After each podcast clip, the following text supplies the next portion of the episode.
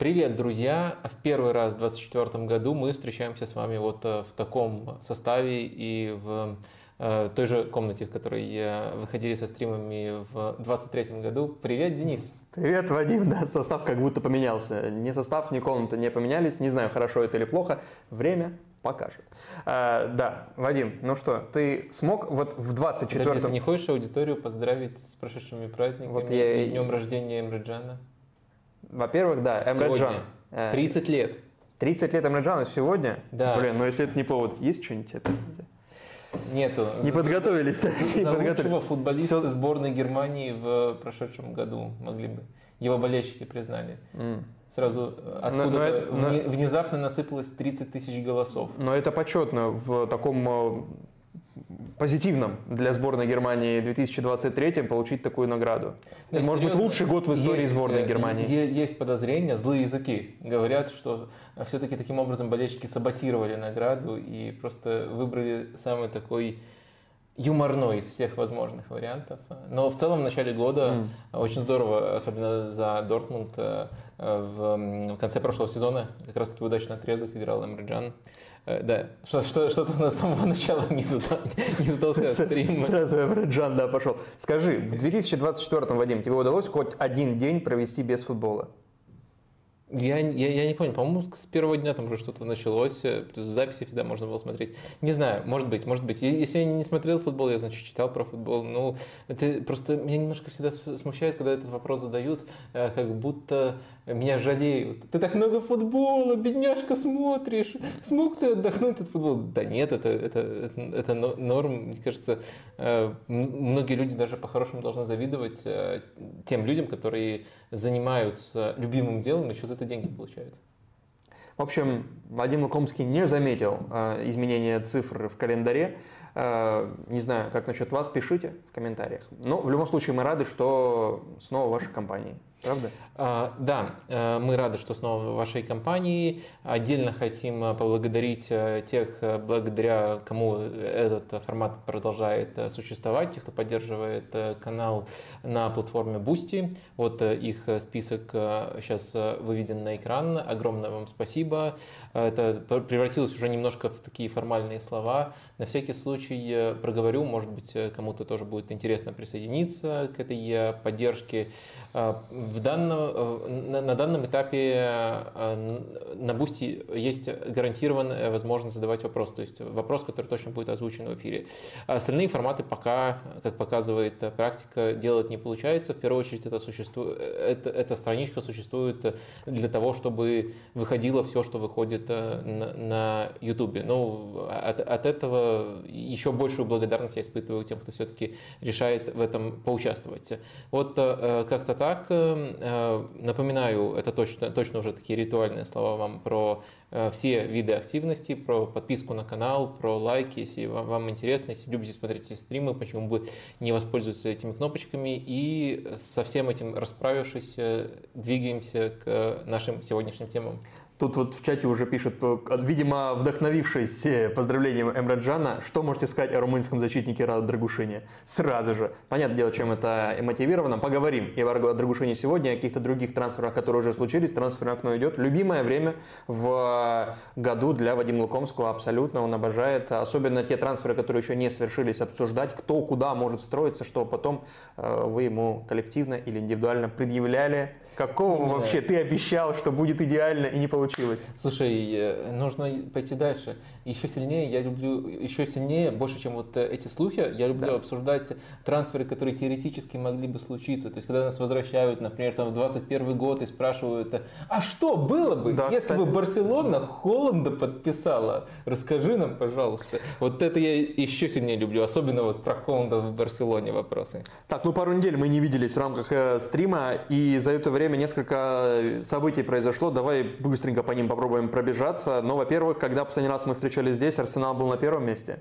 а теперь Арсенал четвертый, три поражения, включая вылет из Кубка Англии. А, есть что добавить к этому? No comments. Ладно, шучу, шучу. А, э, просто я думаю, сейчас нет смысла, а, потому что у нас ближайший МНФ э, про АПЛ. И там, конечно, нельзя будет пройти мимо кризиса, который у Арсенала, кризиса игрового, кризиса реализации, разобраться, чего больше, чего меньше во всем этом. Но просто это будет отъеданием, отъеданием темы у другой программы, которая на этом канале выходит. Так что я просто переношу это обсуждение. Просто берешь большую паузу для обдумывания того, для что происходит. Отмазок, да, да, да. да. Тем, тем более нового ничего не появится, Арсенал а на выходных не играет. методичку не скинул еще, да. что, что тормозит, надо, надо, надо, надо дождаться, и тогда мы все будем защищать ну, доминатора. Ну, ну хорошо, это все происходило с Арсеналом между двумя Ливерпулями, по сути, потому что тогда была игра с Ливерпулем в ничью в чемпионате, э, первый тайм выдающийся, второй так себе, потом была игра в Кубке Англии, первый тайм еще более выдающийся, кажется, чем тот первый тайм, а второй, ну, не настолько э, неудачный, может быть, как тот матч в чемпионате, ну, поскромнее. А, я к Ливерпулю таким образом хотел перейти, потому что 1 января, как ты говоришь, 1 числа уже что-то было. Ничего-то было 1 числа 24 года. 1 января, а исторический матч Ливерпуля и Ньюкасл Юнайтед. 7 XG. Ну, ты вот это отмечал, я надеюсь. Когда одна команда, 7 XG, что-то ёкнул тебе? О, больше 7 ожидаемых голов выбил Ливерпуль с Ньюкаслом. Э, да, я даже про это сразу же написал пост. Это, конечно, исторический момент. Э, понятно, можно говорить... Э, ну, на самом деле, даже тут не, не совсем понятно, каким образом этот матч лучше воспринимать. Просто исходя из того, что мы видели на поле, там действительно был просто тотальный вынос, и такие матчи не часто случаются. И можно с этого ракурса подойти. Можно с ракурса перевода это в цифру, которая действительно историческая. Э, и, и мне кажется, что, конечно, вот мы сейчас как раз вспоминаем события, которые прошли за то время, что вот мы не выходили со стримами. Это, безусловно, очень важное событие, но, конечно, это также индикатор того, что этот матч мог не держать интригу до самого упора. Этот матч мог быть решен намного раньше, но в итоге за счет того, что Ливерпуль много создавал и только в самом конце реализовал, получилось, что и победа очень красивая, и еще цифра Э, дополнительно завышено, но надеюсь, никто не подумает, что это в негативном контексте. То есть эм, из-за того, что Ливерпулю долго нужно было форсировать и создавать моменты uh-huh. до упора, она, она, доминирование Ливерпуля, которое и, и так было бесспорным, оно стало еще более явным. Из-за того, что они до, до, по сути, получается, там на 86-й минуте последний гол был забит, вот э, до 86-й минуты э, могли, должны были не сбавлять обороты и продолжать атаковать. Конечно, в этом матче Ливерпуль очень э, по-разному создавал свои шансы и за счет своих фирменных по этому сезону вертикальных атак, которые, то есть сразу после отбора, как правило, находят тренд, и следующим пасом тренд обостряет. Это очень важный прием для текущего Ливерпуля. В позиционных атаках тоже создавали, как всегда, заменами классно повлиял Юрген Клоп. В общем, матч огненный, матч э, крутой. Если вы хотите э, прощупать, э, чем так хорош этот э, Ливерпуль. Ну и, наверное, можно и в контексте Ньюкасла его немножко рассмотреть, потому что, э, мне кажется, тут тоже проявилась э, тенденция которая у Ньюкасла, Ньюкасл губит периодически по ходу этого сезона. То, что команда, если ее вынуждают обороняться без прессинга, просто не умеет обороняться. Ньюкасл какой-то на каком-то этапе в первом тайме выглядел не так плохо, как может показаться из этих финальных цифр, но как только они стали сбавлять э, и интенсивность прессинга, как только Ливерпуль стал его более легко проходить, а потом Ньюкасл на фоне этого стал садиться все глубже и глубже, Э, конечно, у Ньюкасла все больше и больше проблем возникало, и сразу же вспоминается матч против ПСЖ, где они тоже были близки к многим рекордам, тоже соперник э, пытается взламывать автобус на Ньюкасл, который по какой-то непонятной причине мяч не, не пропускает, но допускает момент за моментом. В каком-то плане это были э, похожие э, встречи. Там тоже до, до последнего нужно было держать интенсивность э, сопернику Ньюкаслом. И сейчас, когда у Ньюкасла так много травм, Э, и вынуждены они играть практически одним составом. Вот такие вещи, как э, неполные матчи, матчи не в режиме нужной интенсивности случаются чаще. Это тоже внесло вклад вот в этот невероятный разрыв, который между командами образовался в статистике. А еще за то время, что мы не виделись, уже какого это было, 4 кажется, января, а, началась, э, возобновилась Ла Лига, или может даже раньше, чуть-чуть третьего какие-то матчи. Но четвертого был а, матч э, важнейший с точки зрения, наверное, заявления о намерениях. Матч э, Жирона Атлетика Мадрид, в котором Жирона победила 4-3. Четыре мяча забила Жирона Атлетика. Сказали бы такое до сезона, ну, наверное, подумали, ну, наверное, тому Атлетика все были травмированы, плюс два удаления на первой минуте, иначе как такое может быть? А, давай вот здесь сразу опрос. Бомбанем, а, пока люди собираются, кто новый приходит, сразу будет участвовать в стриме.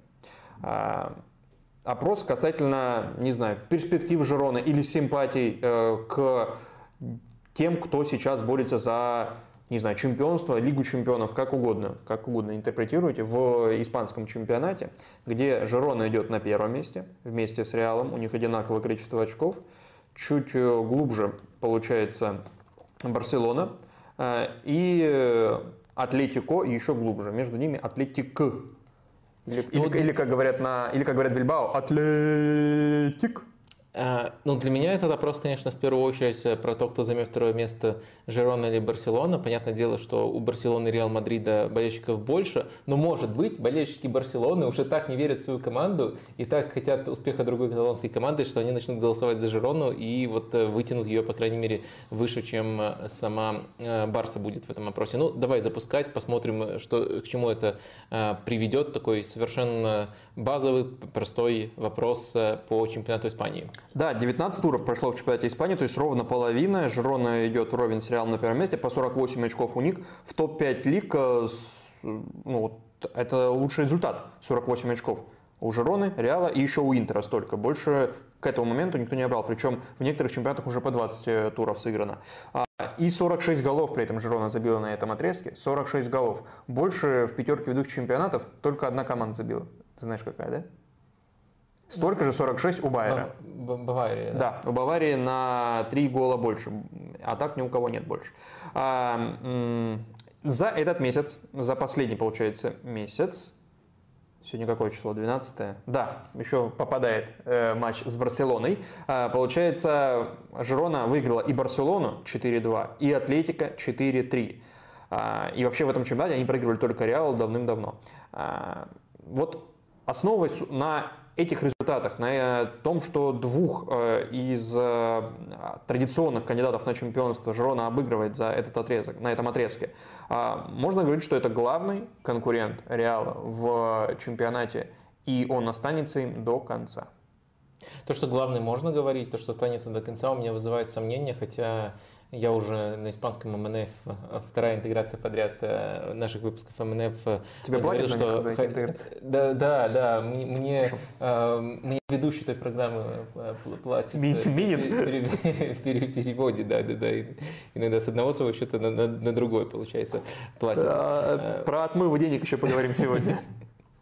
А, в общем, а, э, хочется ошибиться насчет того, что до, конца не будут в гонке, но я думаю, все-таки э, Жирона будет в Лиге Чемпионов, это будет огромным успехом, это нужно будет принять как огромный успех, но не уверен, что до конца они будут в гонке. Что касается этих матчей, да, действительно, я с тобой полностью согласен, что их нужно воспринимать э, в комплексе, что они похожи не только тем фактом, что и там, и там Жирона забивала 4 мяча, но и качествами, которые показывает Жирона. Жирона действительно выдающаяся атакующая команда, которая не умеет контролировать матчи, не умеет играть в другом режиме, даже если, э, даже если это требуется. Но в то же время их э, атакующий гений, он настолько э, объемный, атакующий гений, не знаю, про команду говорил, либо про Алейша Гарсию, но в любом случае он настолько значимый, настолько явный, что это все равно может приводить к успехам даже против Барселоны и Атлетика. Понятное дело, конечно, в, этих матчах был элемент удачи. То есть, э, может быть, даже э, это в пользу соперника по моментам э, были эти матчи, либо равные матчи, но Жирону за счет хорошей реализации их, их доводило до победы. Но важно тут и другое, важно, что с точки зрения игры на мяче они настолько хороши. Действительно, мы уже несколько раз проговаривали, что именно они делают. Всегда у них персонализированный розыгрыш мяча, очень большая значимость у Блинда и Алейша Гарсии, и э, в этом футболе они действительно потрясающе э, хороши, но в то же время, как я не знаю, Э, стыдно уже стало по мере того, как я развивал эту мысль, поскольку это самое цитирование в телеграм-канале я просто написал, что если бы у них был смесь, была смесь Эмери и Митчелла, то эту команду было бы не остановить. То есть как ужасно они ловили Марату в офсайд, сколько моментов они допустили э, против Барселоны во втором тайме, хотя они ведя в счете с Барсой во втором тайме, владели мячом больше, чем соперник. Они просто не умеют по-другому обороняться, даже когда это уместно, даже когда это неудобно сопернику. А, в общем, а, мне кажется, если бы на стажировку Митчелл съездил к Эмери, э, хотя бы посмотрел, как они отрабатывают офсайды, да, то Марата больше бы не делал хитрики против Спартак, а, а типа Эмери, Спартак, да-да-да, точно, я, я об этом и забыл. А, Марата не делал бы против них э, хитрики, а так это было немножко а, смехотворно, только не пытались видимо, в этом матче делать офсайды, но это хорошо олицетворяет Жирону, то есть э, если там переводить это в цифры, у них, по-моему, 16-я оборона в Ла Лиге. Да, они много допускают очень. Очень ну, много собственно, из-за того, что да. проваливаются. Э, но в то же время они могут компенсировать это блестящей атакой, и это немножко умножается на то, что на, скажем, умножается на то, что в двух штрафных площадях им еще немножко фартит.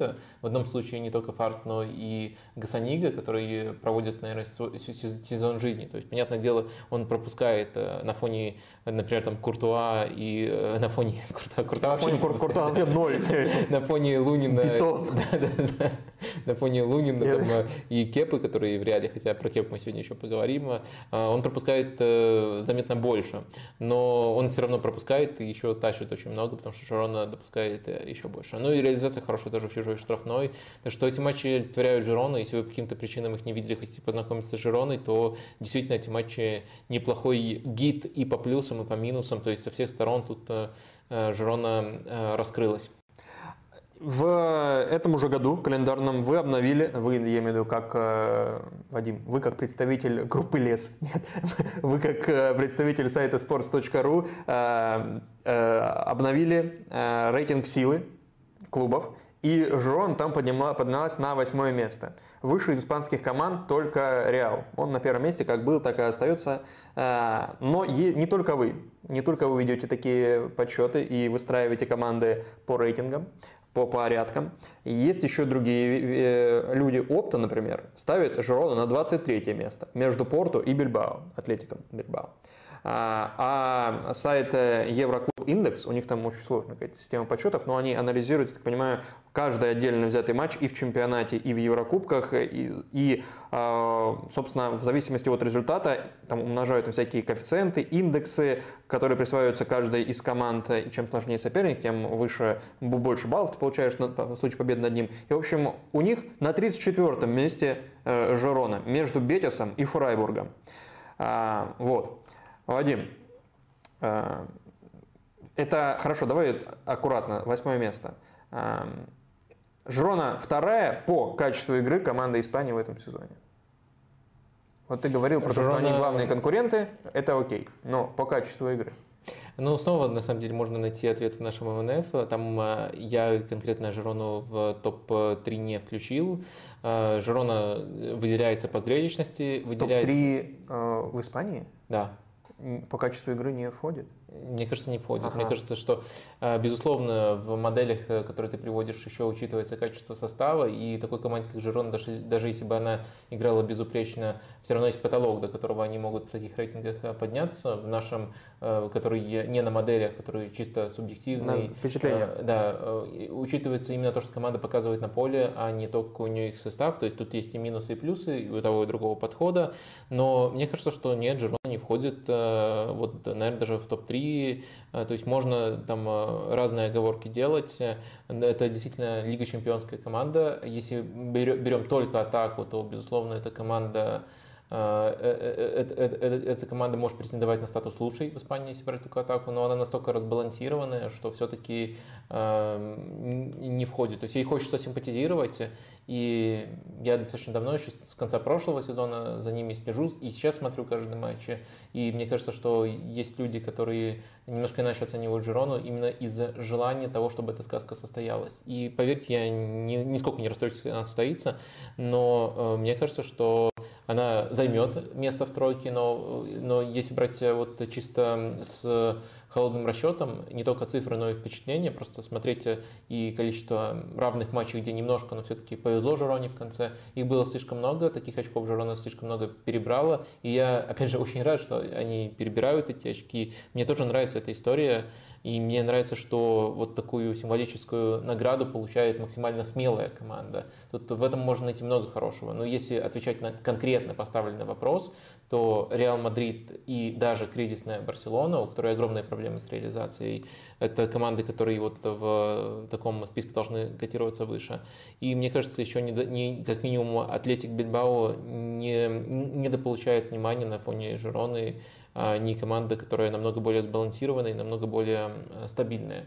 Так что эти три команды, мне кажется, должны котироваться выше Жироны, если вопрос ставится только вот таким образом, если тут не задействованы симпатии и оценивается весь баланс игры, а не mm-hmm. только а, атакующая сторона.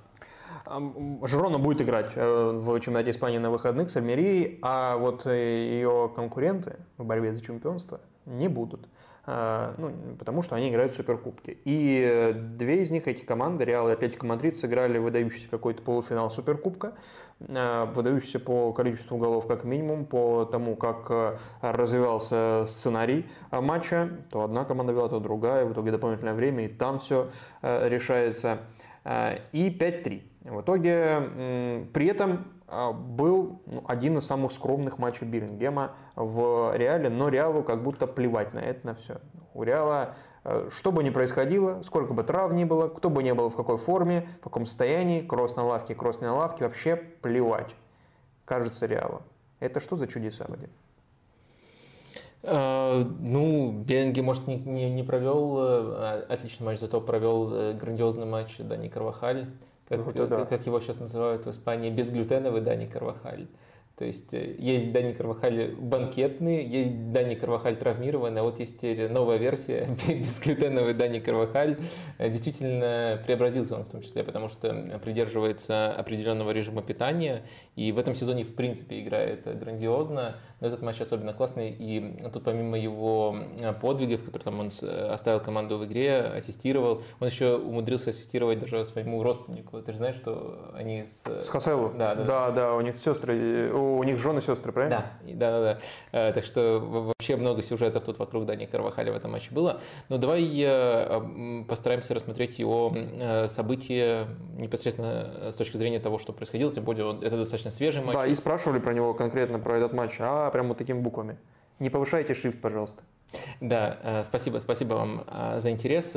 А, ну, что я тут э, в первую очередь, наверное, отмечу? Я отмечу то, что Реал, и это не особенность конкретного матча, это особенность отрезка Реала. Он, конечно, проделал работу над ошибками относительно последней, последней игры против Атлетика. Тогда Реал, напомню, вышел играть с елочкой, со схемой елочкой без флангов, и Атлетика просто доставлял мяч в одну зону, в частности, вот на левый фланг, и скрывал через навесы очень похожие голы, так или иначе они одной и той же структурой следовали.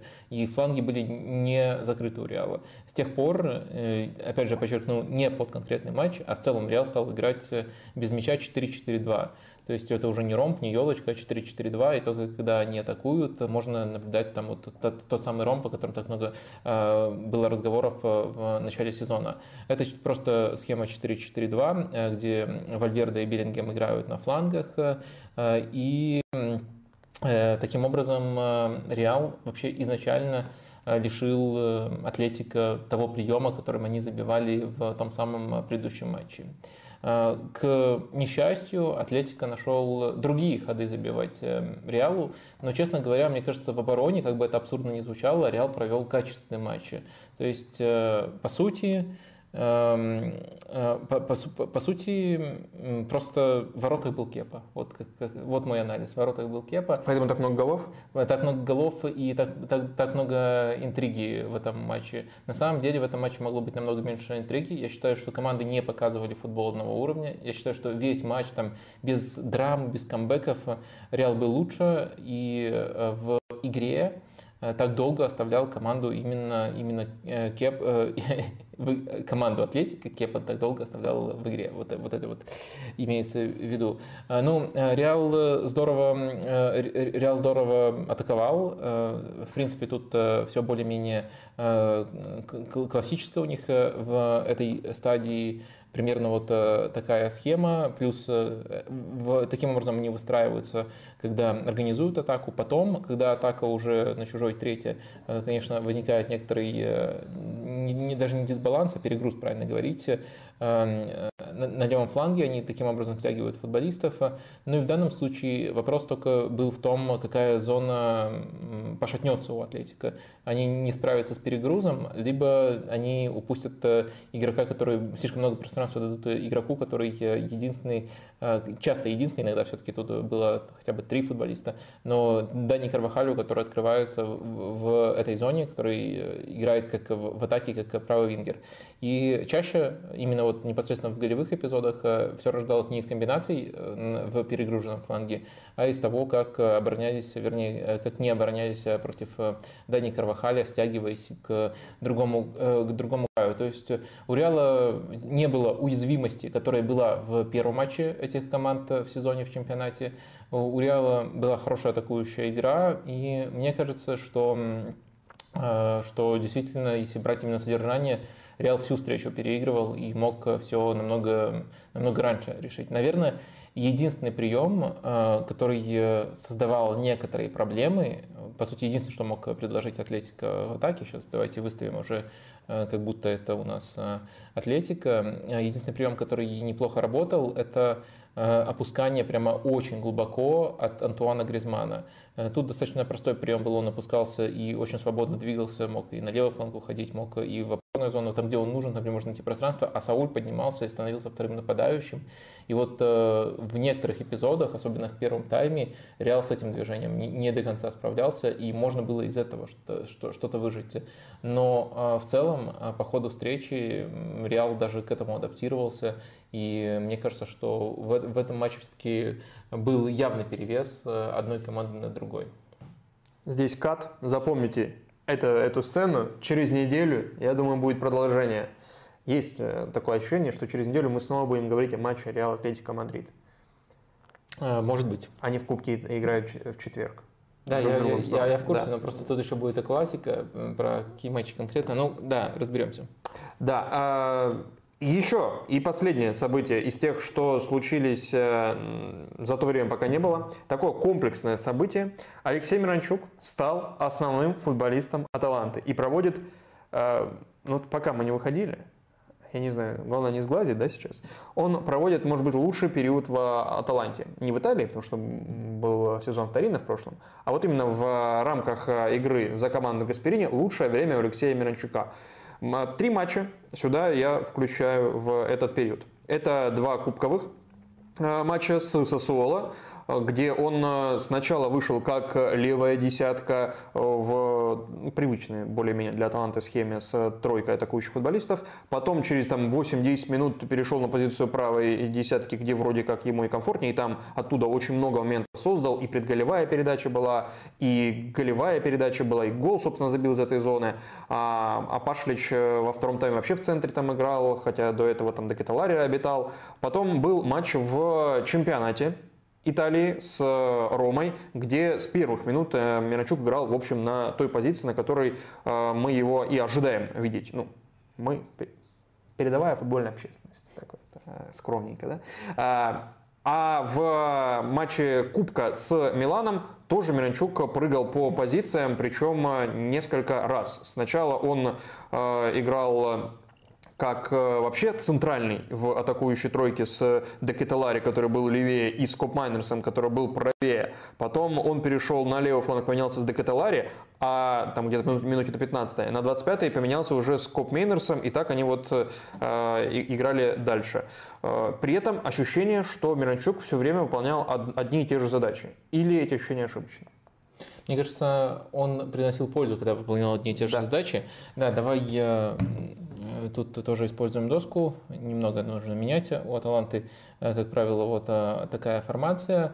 Э, и наполнение тройки может меняться. Э, чаще всего все-таки один это скорее полузащитник выдвинутый, ну, Кап Мейнерс, Пашевич может э, еще эту работу выполнять, и два более чистых атакующих футболиста, набор их функций может быть разным, это могут быть там Лукман с Камака, это может быть Декеталара с кем-то из них, ну и, конечно, Миранчук тоже вот за эти позиции борется. И мне кажется, есть очень четкая корреляция у Миранчука, если он выходит в любимой зоне, зоне, то есть в правой фланговой зоне, то есть в зоне, которая предполагает, что он будет свободно открываться в правой части поля, продвигать мяч, созидать. Он себя здорово проявляет, и лучшие шансы и против Ромы, и против Милана в Кубке он создавал именно таким образом, вот именно из э, этой зоны обитания. Когда его заставляют играть, и это, к сожалению, наверное, если смотреть на, пози... Э, на это с позиции Алексея, а не с позиции Гасперини. Э, периодически такое случается, когда его заставляют играть э, ближе к левой части поля. Ты сказал, что это было в... Сосоло в начале игры. Да, и... Первые минуты. И в... Против с Миланом, да, минут 10 тоже. в середине Нет, первого тайма. Побольше даже, побольше. Да, но в, в первом тайме был отрезок очень значимый. И там у него сразу возникают проблемы. Это очень плохо понятно. Э, если там э, даже вот в более ранние матчи уйти, будем матчи, где просто вот э, видно, что он не может исполнить пас, который нужен с этой позиции из-за своей категорической зависимости с левой ноги и приходится там либо назад отдавать, либо даже потеря, как потеря это приводит. То есть э, это вот прямо через экран передается дичайший дискомфорт самого футболиста. То есть даже не э, там вот э, наши занудные э, наши занудные там гиковские претензии, да как так, как можно там ставить ставить э, правшу на место левоногого центрального защитника, это же на 90% собьет build-up. Но это, вот это уже звучит э, ну, так э, слишком гиковски, иногда люди этим увлекаются. И на самом деле можно поставить туда там правого центрального защитника. С некоторыми адаптациями это может вообще э, не сбить build-up. Но тут дело не в таких придирках. Было видно, что ему самому дискомфортно, и до сих пор дискомфортно, когда он выходит в этой зоне. Когда же он выходит на более привычные позиции, то он, по крайней мере, может себя очень неплохо проявлять. Именно это мы видели в последние месяцы. Нельзя сказать, что он прямо очень стабилен и безупречен, но вот в его роли, которая предполагает и большой объем потерь, и большой объем рисков, а, и а, в то же время в хорошем сценарии должна предполагать еще отдачу в виде результативных действий, созданных моментов, а, он позитивом перевешивает негатив. Но, но некоторые, некоторые плохие эпизоды у него тоже встречаются. В частности, я думаю, если просто вот э, в всплывающий в голове образ, чтобы люди вспомнили, он почти отдал ассист на Лукаку в матче против Ромы. Да, Против Ромы, кстати, он часто терял мячи на своей плане поля, когда опускался в глубину. А, но возвращаясь к изначальному тезису про этот позитивный период. Причины. А, только ли это отъезд Лукмана и освобождение одной позиции в атакующей группе, отъезд Лукмана на Кубок Африки? А, или здесь еще есть какие-то другие факторы? Может быть, э, каким-то образом игра Аталанта меняется, которая более удобно, что ли, для Миранчука? Или сам Миранчук э, лучше готов, что ли, сейчас на, этой, на этом этапе сезона? Я думаю, тут комплекс э, причин, но, безусловно, его хорошая игра, и на это должен отвечать Гасперини. Э, ну, было бы... Было а бы, придется тебе? Да, было бы... Нет, было бы странно, я имел в виду, конечно же, отвечать на поле, то есть э, реагировать на его хорошую игру и давать ему больше времени. Это абсолютно логично. Также, да, ты упомянул отъезд Лукмана, и, наверное, еще есть тот фактор, что Миранчук просто-напросто меньше играл, чем остальные атакующие футболисты Таланты ранее, и у него, следовательно, накопившаяся усталость, она меньше, чем у других игроков, и в этих матчах видно, что даже без травмы Лукмана он все равно бы получал, без, простите, отъезда Лукмана он все равно бы получал больше игрового времени, а, хотя бы потому, что мы видим, что его меняют позже, чем остальных. Он сейчас а, отыгрывает даже пол, полные встречи. А, что касается его глобального положения, то мне кажется, что все-таки он приходил в Аталанту другого типажа, другой конфигурации, более атакующую Аталанту. Я не могу сказать, что Аталанта кардинально меняется. Нет, прессинг не возвращается. Атакующая игра по-прежнему во многом строится за счет э, вскрытия пространства, а не за счет позиционных атак. То есть э, это не та Аталанта, в которой он должен был заменить Илища, это другая Аталанта. Но что мы видим, что, что нового нам рассказывает этот отрезок? Он рассказывает нам, что э, все равно, вот если доверять Миранчуку и ставить его в удобную зону, э, и если еще он в хорошей физической форме, как сейчас, то он все равно может играть на высокую планку своих возможностей. Я просто считаю, что если бы Аталанта осталась э, той самой, и Миранчук встал в роль Илича, он мог бы еще сильнее раскрыться. То есть он мог бы, сейчас вот э, в лучшем случае мы увидим 80% того, на что он способен. И да, это все равно будет там шагом вперед, мы его за это все равно можем хвалить, он очень талантливый парнишка. Но вот если бы осталась Аталанта та старая, более позиционная, то я думаю, что он встроился бы еще, еще лучше в ту команду, ну и, следовательно, тоже больше баллов результативности э, собирал бы, но э, даже если брать там его отрезок в Локомотиве, не всегда Локомотив играл в яркий атакующий футбол. Далеко не всегда. говоря. И он все равно приносил пользу. Ну и вот в Аталанте, как команде такого типажа, он тоже может приносить пользу, но это уже не, не та уникальная среда, которая была раньше. А в той, мне кажется, он бы еще ярче смог бы себя проявить. Но здорово, что в принципе начинает себя проявлять, адаптироваться. И видна очень четкая корреляция, где у него получается, где у него не получается. Ну, следовательно, понятно, чего нужно желать. Больше выходов э, Мирончука в вот этой самой зоне, которая предполагает вообще ответственность в созидании за всю правую часть поля. Ну и, наверное, последнее, э, ты рвешься уже что-то сказать. Э, Декета Лара, тут важная преграда для него, потенциальная вот. преграда, да, их пытаются разместить вместе, но, честно говоря, кто-то всегда страдает. Вот если вы посмотрите матч против Ромы, там Декетелара, это чуть ли не самая странная задумка этого матча, тайм заставили играть ну, практически с Камаку. То есть, ну да, он на, почти не опускался. Да, он почти не опускался, он просто чисто нападающий, очень много действий спиной к воротам, и он в, в, в этом образе, конечно, не очень хорошо, мягко, себя, мягко говоря, себя проявил. Э, матч против Милана, например, там уже в неудобной стартовой позиции изначально выходит э, Миранчук, и пока пока он там играет, он не может себя проявить. То есть э, э, вроде как мы наблюдаем, что фактически там в этих заявках, в составах они выходят вместе, но мы еще далеко не убедились в том, что они реально могут хорошо играть вместе, одновременно хорошо оба играть, когда они выходят э, в одном составе. Может быть, Тут э, будет э, такой же парадокс, который мы наблюдали в, великой, в великом противостоянии Рафини и Усман Дембеле. Может быть, э, Миранчук, Декет, Лара будет такое же великое соперничество. Оба будут себя ярко проявлять, оба будут мотивировать друг друга расти, но не смогут сосуществовать вместе одной, в одной команде. И в итоге один из них перейдет в ПСЖ вместо МБП.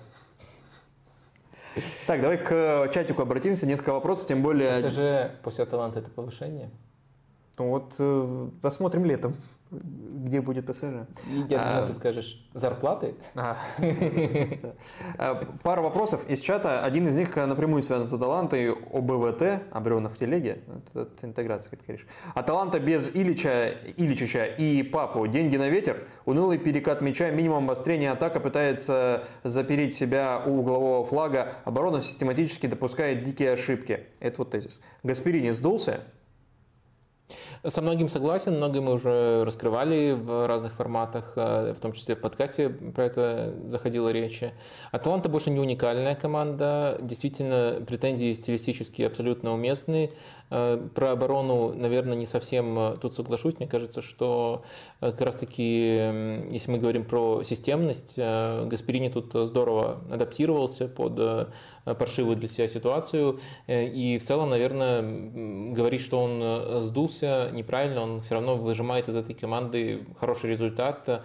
И часто, несмотря на то, что мы акцентируем внимание на стиле, часто этот результат еще и заслуженный, просто добытый в более контратакующем стиле, не в том, в котором мы привыкли. Так что Гасперини не сдулся, но в то же время становится более-менее очевиден его потолок. Ну, то есть э, в более сильную команду, чем Аталанта, он по ряду причин, не только тактических, э, я думаю, уже не попадет. Э, самое главное, наверное, все-таки то, как он строго себя с футболистами ведет, и даже вот под тех, которые у него, которые к нему приходят, не под всех может адаптироваться. Там много жестких связанных с этим историй было.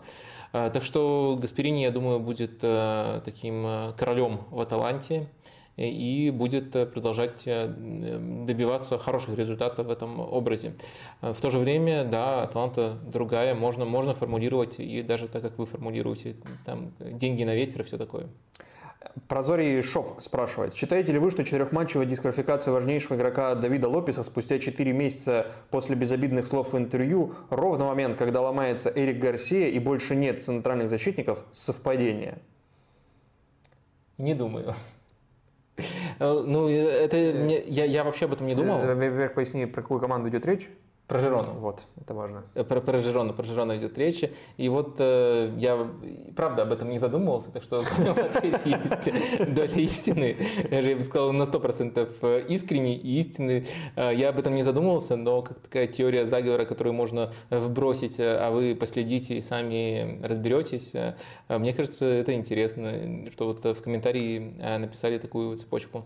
В, да, в чате, в чате. Давай как раз по поводу Жирона закроем опросик. Э, ну что, «Безумство храбрых» поем мы, Слава, или нет? Песню? А песню, ну, песню. 46% за Жирону, 31% за Реал Мадрид, 16% за Барселону и 8% за независимость Каталонии. Я пошутил за Атлетика. Сколько? Сколько ты говоришь? 8%, 8%, за независимость. Да. Немного ты отводишь в этой шутке. Так, давай к, перейдем. Ну, по сути, мы остаемся с чатиком, потому что большая часть вопроса связана с теми трансферами, которые уже случились. Давай самые, э, ну, про те, которые спрашивают, и те, которые ну, вот, э, на слуху, про которые даже не спрашивают.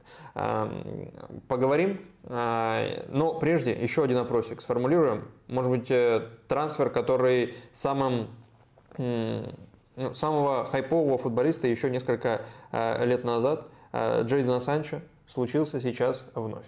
Э, он вернулся в Дортмунд как арендованный футболист. И я уж не, ты уже сформулировал как-нибудь? Нет, пока. Нет, пока. Э, ну, не знаю, какое-нибудь будущее Санчо. Э, допустим так.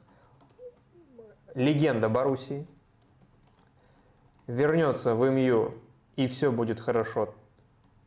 Все, ну вот он же и арендован, правильно? может вернуться. Сейчас Вадим покороче сформулирует. Да. А, ну и третий вариант, э, ну, карьера пойдет, э, ну вот, э, сгниет в подворотне, под мостом где-нибудь. То есть это переход в Челси, да? Объяснение своих шуток. Стэнфорд Бридж, стадион Челси, сгниет под мостом. Как раз это участь многих футболистов, которые переходят в Челси. Ну, он уже староват для Челси. Ему уже около 24, наверное. В Челси их не берут.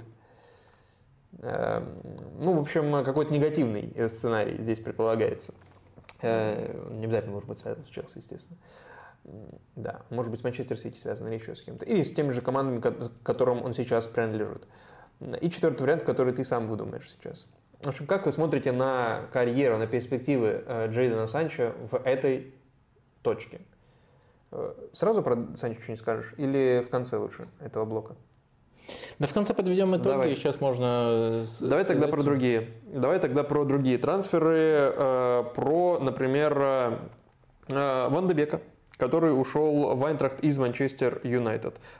Тоже человек, который не играл в Англии вообще. Вот в его продолжение карьеры ты веришь еще? В его возрождение карьеры? Ну, слушай, слишком много раз мы это проходили.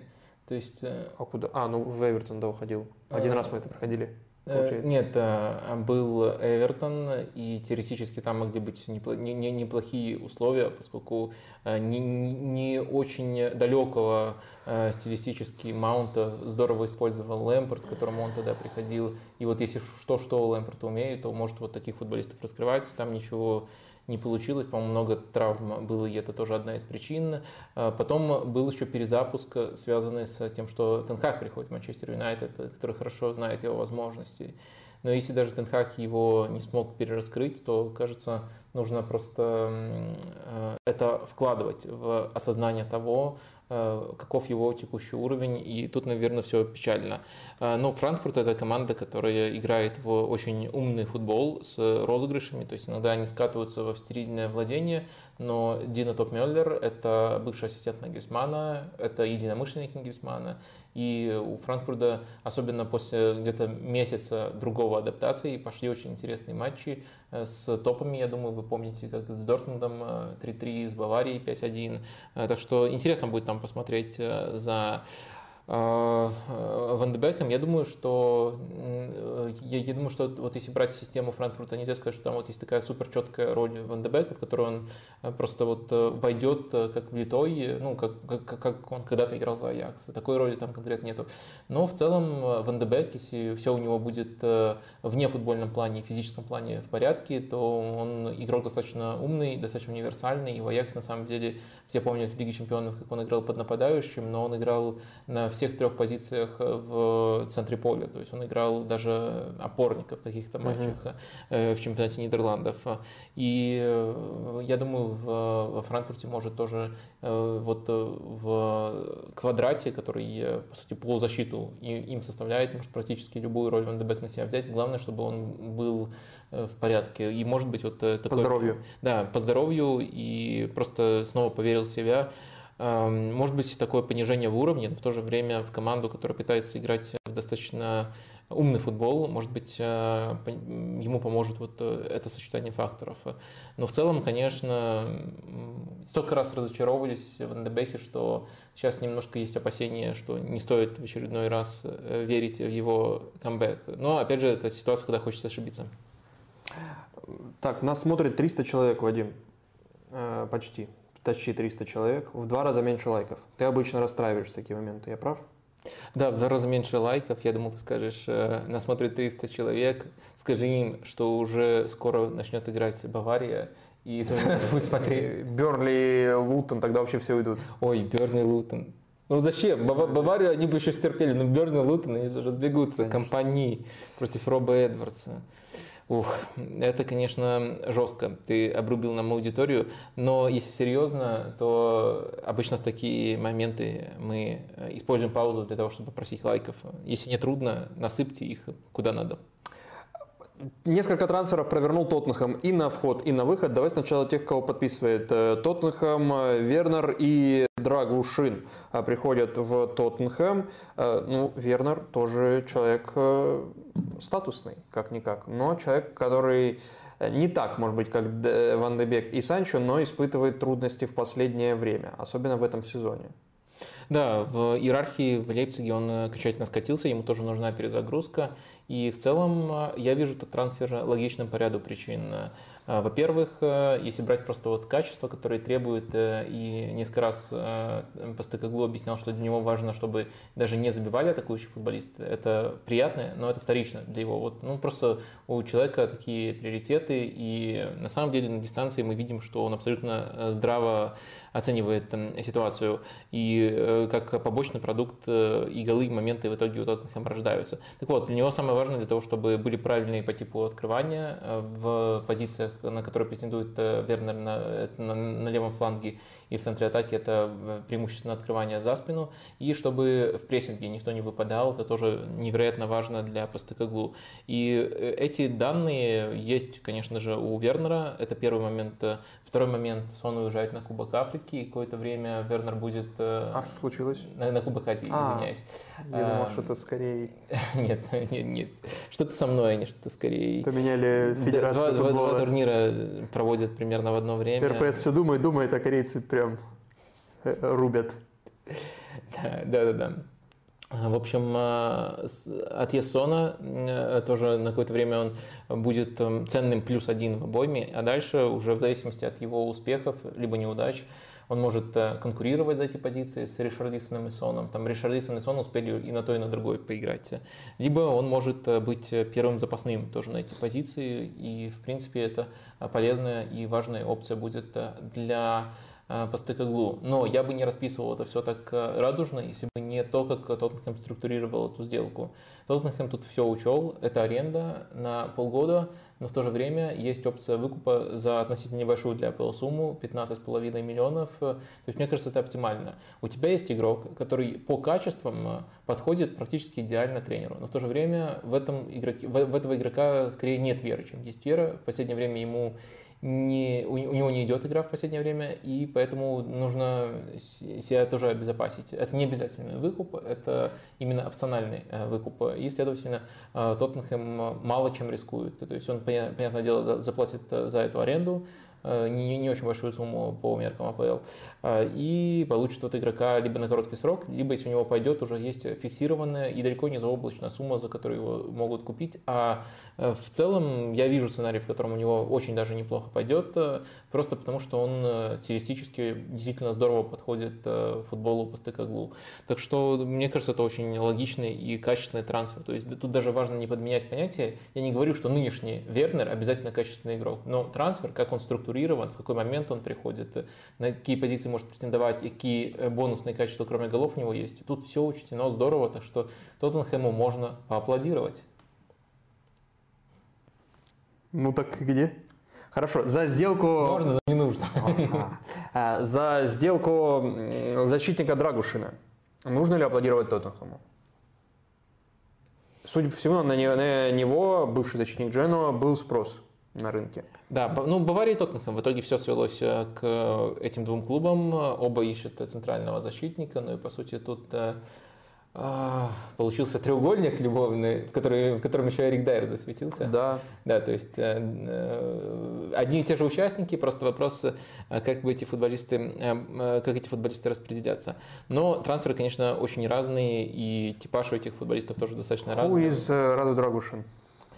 А, ну, если говорить о хорошем, то это король воздуха серии А. Это характеристика вполне справедлива. Действительно, он хороший при стандартах и при любом другом типе борьбы. И это вот большой его плюс.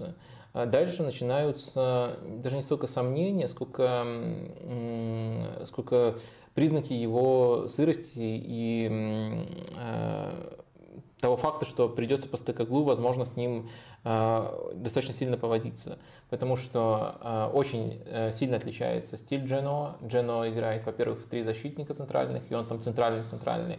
Во-вторых, э, Джено не играет в такой прессинг, не играет с такой высокой линией. И в целом, э, вот если смотреть э, за эпизодами, а не за постоянными повторениями, кажется, что у Драгушина есть скорость, необходимая для того, чтобы играть в такой линии, и тут скорее этому дальше деталям уже обучат по стыкоглу, но все-таки этот процесс потребует определенной адаптации.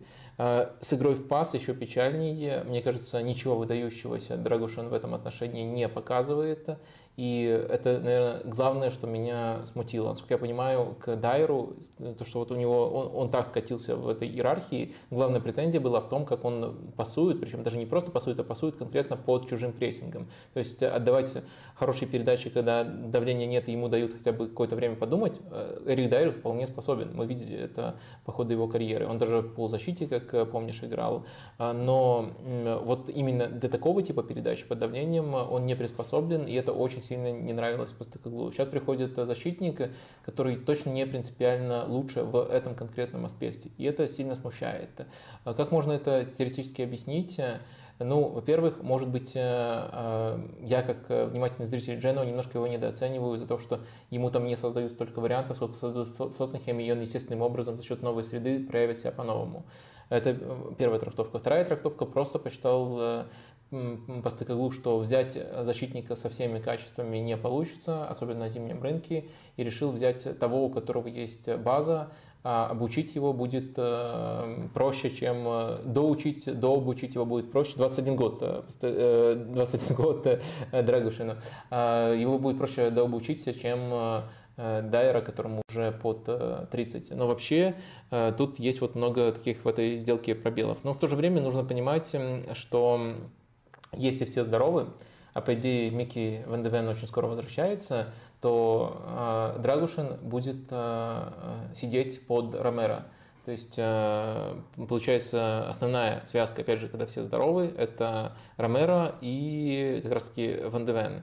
Ромеро тоже, по идее, не за грамми его возвращения, но в любом случае, если вот учитывать тот факт, что молодой, то, что можно будет э, еще доработать многие изъяны, многие его признаки сырости, э, и учесть, что у Тоттенхэма в этом сезоне в целом не очень хватает центральных защитников, наверное, этот трансфер тоже можно понять, но, наверное, все-таки не аплодировать за, за эту сделку.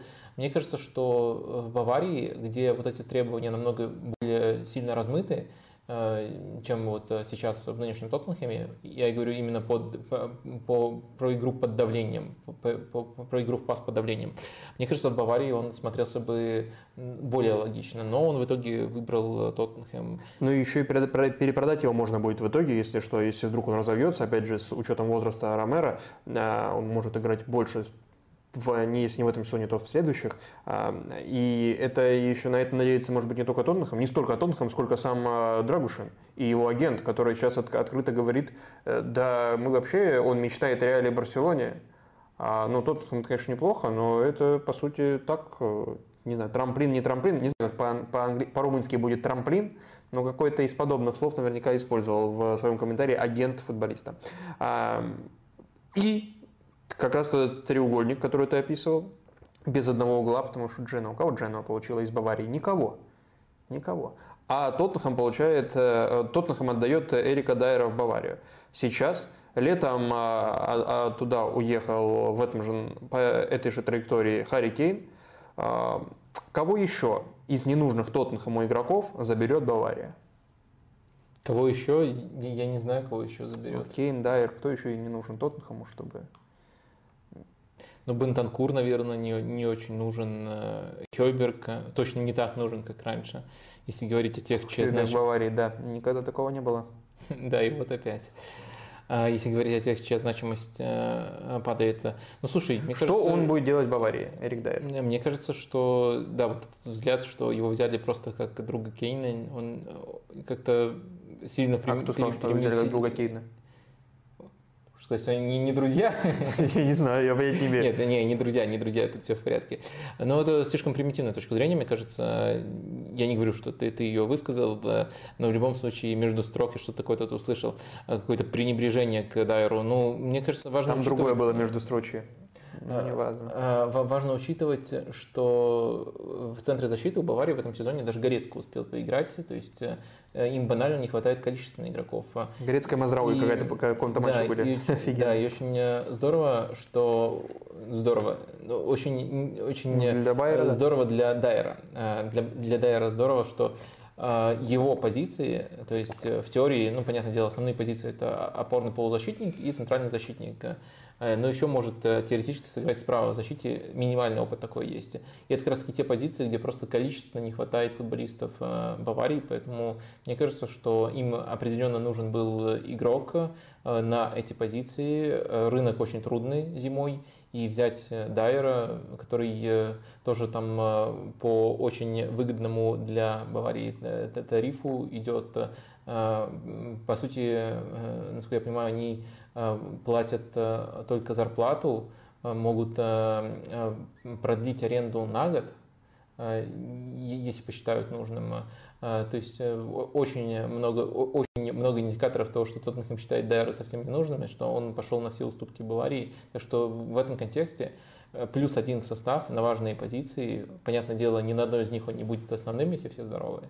Но плюс один состав, опять же, друг Кейна – не забываем. Ну и фонетически еще здесь э, важный момент, чтобы, ну, Байер versus Дайер, чтобы как-то выиграть чемпионскую гонку.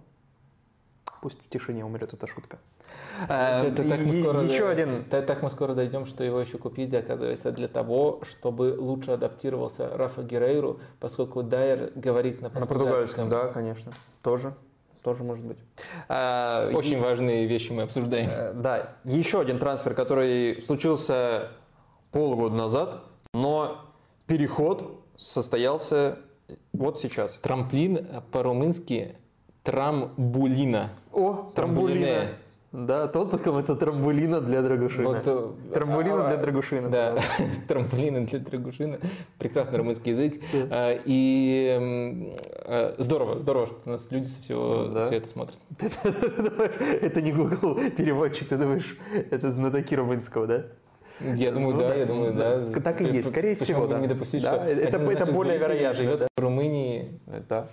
А, Витор Роки в Барселоне, вот какой трансфер я описывал, такой сложный. Просто заранее договорились, но он еще доигрывал э, в Атлетико Паранаенсе и сейчас э, уже сыграл несколько минут за Барселону и в чемпионате, и в Кубке Испании. А, с учетом э, формы Роберта Левандовского. Насколько вероятен сценарий, по которому Роки станет основным нападающим уже в этом сезоне?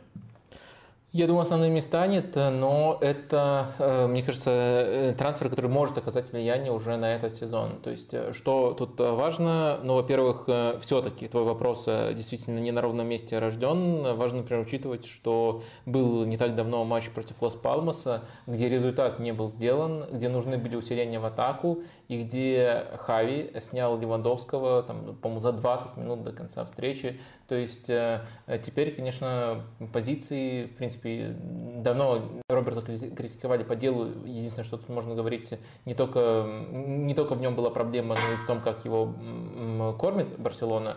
Но это, э, это вот проблема некоторой несовместимости, не стопроцентной совместимости, она действительно не выдуманная, она есть. И вот э, сейчас даже вот э, такие дополнительные индикаторы появляются. Что касается Роки, почему он может оказать влияние на этот сезон? Потому что дает очень сильно другой набор качеств относительно Левандовского. То есть э, Левандовский – это игра в первую очередь спиной к воротам, мало открываний э, на пространстве за спину. Иногда он их делает, но даже если делает, то он не очень быстро в таких открываниях. Он может в подыгрыш, и некоторые эпизоды этого типа, мне, мне кажется, болельщикам все-таки недооцениваются. Очень много пользы таким образом он приносит. А, вот именно не созидание, а подыгрыш, когда одно-два касания нужно сделать, он э, в этом хорош, а иногда люди игнорируют это. Жиру стайл. Но я не уверен, что Левандовский счел бы это комплиментом. Да, он не услышит. Я точно считаю это комплиментом, поэтому да. Нет, просто у меня первая ассоциация с и, и подыгрыша в одно-два касания. Лучше в одно даже. А, окей, так, а о Роки при этом а, Роки открывающийся за спину и а, дриблер, и может открываться за спину. И теперь у Хави появляется такая опция. И если еще мы держим в уме Э, вернее, допускаем, что Хави э, сможет э, смело этим распорядиться, что уже нет статуса какого-то незыблемого игрока стартового состава у Левандовского, то, мне кажется, для Барселоны это ценный апгрейд в атаку. То есть ему не обязательно становиться основным в этом сезоне, но это может дать буст, причем не обязательно только ему, потому что когда у тебя меняется наполнение атаки, э, то это по-другому может раскрывать и футболистов, которые по бокам э, располагаются от основного нападающего. То есть э, по-другому, например, если мы говорим о рывках за спину, то они могут опустить линию защиты. А что это означает? Это означает, что в опорной зоне больше пространства возникает. Это означает, что когда сюда сваливается Феликс, ему будет там проще созидать, например. Ну, то есть таких цепочек можно построить очень много. И важно даже не то, что лучше Левандовский, Левандовский, либо лучше Роки. А, лучшая ситуация, когда у тебя эта вариативность есть, чем когда у тебя ее нету. И вот Роки, мне кажется, может дать, э, если мы говорим там не о его долгосрочных перспективах, а вот о сиюминутных перспективах, может дать Барселоне вот эту вариативность. А как раз в игре против Лас Пальмаса, на 10 минут, когда он вышел, было много моментов, когда а, пыталась Барселона за спину защитником играть, вот эти передачи отдавать, причем не только Роки туда включался, но и там Феликс в том числе делал вот эти рывки. А нет ли тут противоречия, когда... Кстати, как я в этом матче ржал орал на Дарауха. Вот если вам э, хочется э, посмотреть э, на недостатки Арауха, то вот это наложение, вот высокая линия, офсайдная ловушка Лас Палмас, они 14 раз ловили в офсайд, это рекорд со, со времен великой Валенсии Кики Санчеса Флореса. Это они 17 раз в 2007 году поймали соперника в офсайд. И вот с тех пор никто... Вот кому нужно Митчеллу на стажировку.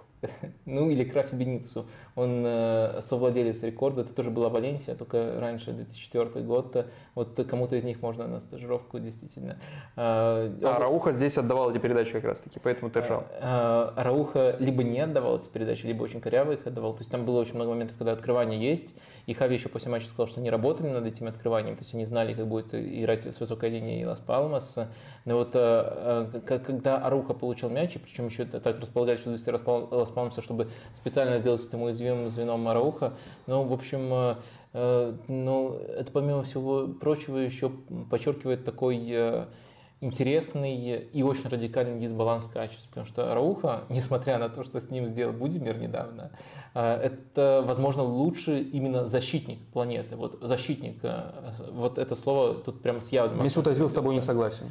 Э, да, Месут Азил считает, что Рюдигер лучший защитник планеты. Но э, сейчас, понятное дело, защитник это не только э, человек, который защищается, но по умению защищаться Рауха действительно очень круто. Но в то же время у него дичайший контраст, когда ему дают свободу с мячом, когда нужно что-то более трудное, чем э, пас э, ближнему сделать. Э, да, это, конечно, проблема. Вернусь, если позволишь, к Роке, про него все-таки речь была. Вот нет ли здесь стилисти... здесь какого-то противоречия? Ты говорил про не... несовместимость, не не идеальную совместимость Левандовского, стилистическую Левандовского и Барселоны, и футбола Хави, который он видит, а, а нас, нет ли тут противоречия с появлением Роки, потому что он более вертикальный нападающий, как представляется, и тот, который открывается как раз таки за спину, а не тот, который будет участвовать в общекомандном а, а, взаимодействии. Мне кажется, нет. Ну, во-первых, можно Феликса поставить ложной девяткой, а Роки поставить на, фланг. фланг. Во-вторых, у Роки нет а, такого... Ну, он точно... Ну, я описал сценарий, где он точно может приносить пользу, как э, ну, опция для вариативности. Во-вторых, угу. можно вот таким образом их развести, и еще один вариант родится. Ну и в-третьих, э, почему в контексте Левандовского это проблема, в контексте Роки это не проблема. У Роки нет такого статуса, чтобы на себя затачивать команду. То есть э, Хави спокойно может его использовать, использовать только когда это нужно. С Левандовским, э, кажется, этот статус постепенно утрачивается, но этот статус был, и на определенном этапе он стал э, проблемой. А трансфер, про который вообще ничего не спрашивают в чате. Удивительно, да, Вадим, почему? Э, Валентин Барко. Откуда, вот это, откуда да, и куда и кто? Это пауза. такой. А, ну, Брайтон покупает а, из Боки левого защитника, по-моему, около 10 миллионов. А, я не то, что его сильно знаю, но мне кажется, ну, ну из того, что я читал, это очень-очень э, классный и вариативный игрок на эту позицию. И что важно, почему вот я Я посмотрел нарезку в YouTube с ним. Ну-ка. Э, э, я не понял, зачем тогда и Ступиньян нужен ну, этой ну, команде. Ну, ну, ну, нужно говорить, э, я изучил, нет, отскаутил, не, отскаутил, отскаутил. провел, нет, провел я не знал, кто любительскую это. селекцию. Я не знал, кто это. И я вбил, оказалось, защитник левой Боги Хуниорс. Я зашел в YouTube посмотреть, как он выглядит хотя бы ну, визуально. А, и я не понял, зачем он, зачем Ступиньян тогда. Мне кажется, он уже в 19 лет, понятное дело, это Бока, там, э, Южная Америка, уровень сопротивления может быть не тот, но он какой-то невероятный просто. И он также, да, даже играя за Боку и, и в центре поля оказывался постоянно. Я не знаю, что это и как, по нарезкам сложно понять. Э, может быть, он и может опорника сыграть, либо он смещался туда как ложный фулбэк, фиг пойми. Но вот э, с мячом это прям ну, я не знаю. Ну вот э, ты немножко забежал вперед э, Это хорошо. к Барку. Э, дело в том, что я этот трансфер хотел как раз таки анонсировать, как такого вот неочевидный, за которым нужно следить по ряду причин. Но, Болельщикам Челси нужно следить, правильно? Ну, чтобы как бы уже за год до трансфера понимать, какой человек за, стоит 50 миллионов. Ты знаешь, меня тяжело на эмоции развести, но я уже, мягко говоря, говорил слово «задолбали», только немножко в э, другой интерпретации, когда прочитал слухи о том, что они еще Эвана Фергюсона хотят увести. Ну сколько можно, серьезно? Нет, ну сколько можно? Именно, именно в такой, в такой интонации. Откуда ты выродок сибирский? Наш сибирский. Такое тоже было? Это, ну, ну действительно, ну, ну, ну это печально. Но Челси уже не сибирский, понимаешь? Это раньше он был сибирским. Раньше был наш а, а, а теперь уже, теперь уже, теперь уже сейчас, не сибирский. Да, да, сейчас уже не сибирский. Но все равно э, э, я, я, я вообще эм, в ну, большом шоке от этого. Остынь, остынь. А по Барко, пару слов, Вадим. Эм, так вот, а, ты действительно правильно сказал, что он и по профилю подходит э, Брайтон и очень силен, но и на самом деле это позиция, которая позволяет нам ему, его увидеть уже в этом сезоне в неплохом объеме, потому что известно, что Брайтон на самом деле такие трансферы делает э, часто на несколько сезонов вперед. Тот же МакАлистер не сразу заиграл, и это нормальная, нормальная практика. Они все сильнее осваивают южноамериканский рынок. Но тут, мне кажется, из-за того, что Ступинян и дальше, по сути, эм, проблемы. То есть пробовали там и Милнера, и Игоря центрального защитника переводили. То есть если нужна ротация... Либо и Кросс там играл, Лэмпи. Да, эм, если, если все, все верно. А, и если нужна ротация, то или травмируется снова Ступиньян, то, конечно, первый игрок будет Барко. И он, правда, уже кажется готовым, очень интересным. Так что можете смотреть нарезки в Ютубе, можете дождаться, когда он выйдет за Брайтон, но это игрок, за которым стоит последить. Я думаю, вы не против, что минутку уделили не самому очевидному э, персонажу. Да, Хиншел вот только против. А, так, ну и возвращаясь к... Справа. справа. Он, он слева играл даже больше э, играл слева. А возвращаясь к опросу и к трансферу, ну вот самому такому, может быть, пока э, яркому. Санчо вернулся в Боруссию. Веришь ли ты в то, что это, э, ну, а, тут даже странно спрашивать, правильный ли это шаг? Очевидно, правильный. Не играть нигде и играть хоть где-то, а тут не просто хоть где-то, а в Баруси, где было все хорошо. Э, веришь ли ты в то, что Санчо большой футболист и будет все хорошо уже в этом сезоне. Справа чаще. А, ладно. А, что касается Санчо, мне кажется, что это очень самый показательный момент в этом трансфере. А Хиншоут вообще опорник, кстати, ты знаешь? Э, ну да, он э, изначально вышел на эту позицию до того, как начался кризис, кризис травм. Не про Санчо говоришь. Да, и, да, и там Э, в этом матче как раз-таки разгромили Брайтон, когда он сыграл да, на, да, на да, своей... Остановила как раз 5 да, да, да. Э, на своей как бы родной позиции, mm-hmm. и там легковесный центр был одной из главных проблем. Действительно, кому нужен этот Санчо, когда есть Брайтон? Э, так вот, мне кажется, самый главный аспект этого трансфера, который характеризует его, то что вообще, Боруссии не обязательно нужно было искать Вингера. Они взяли э, Санчо, потому что он знаком. Потому, и что, потому что это, это нужно Санчо. Да, и потому что это нужно Санчо, потому что это эксклюзивный талант. Ну, то есть это не тот случай, когда обязательно нужно было взять кого-то и просто вот подвернулся супер крутой, лучший, лучший из вариантов.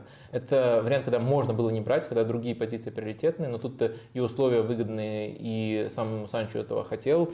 А, поэтому, да, мне кажется, что единственное, конечно, тут нет э, каких-то а, дополнительных плюшек с точки зрения продления этой, этой аренды. И если он очень хорошо заиграет, то у Боруссии будет мало механизмов для того, чтобы на выгодных для себя условиях его оставить команде. А в остальном э, это, конечно, э, в остальном это, конечно, мне кажется, интересная, классная сделка. Думаю, что он будет э, после истории с Танхагом очень мотивирован. Думаю, что знакомая среда тоже ему поможет снова выйти на уровень хороший. Плюс Бундеслига, тот самый знаменитый налог, который теперь будет в обратную сторону, поскольку он возвращается в Бундеслигу работать. Так что я, я думаю, что, конечно, когда есть такой простой у футболиста, конечно, сомнения возникают. Но в целом, мне кажется, это э, классный трансфер и э, потенциальный спаситель сезона для Дортмунда. Когда футболист возвращается, Бундеслигу это называется налоговый вычет. Неплохо.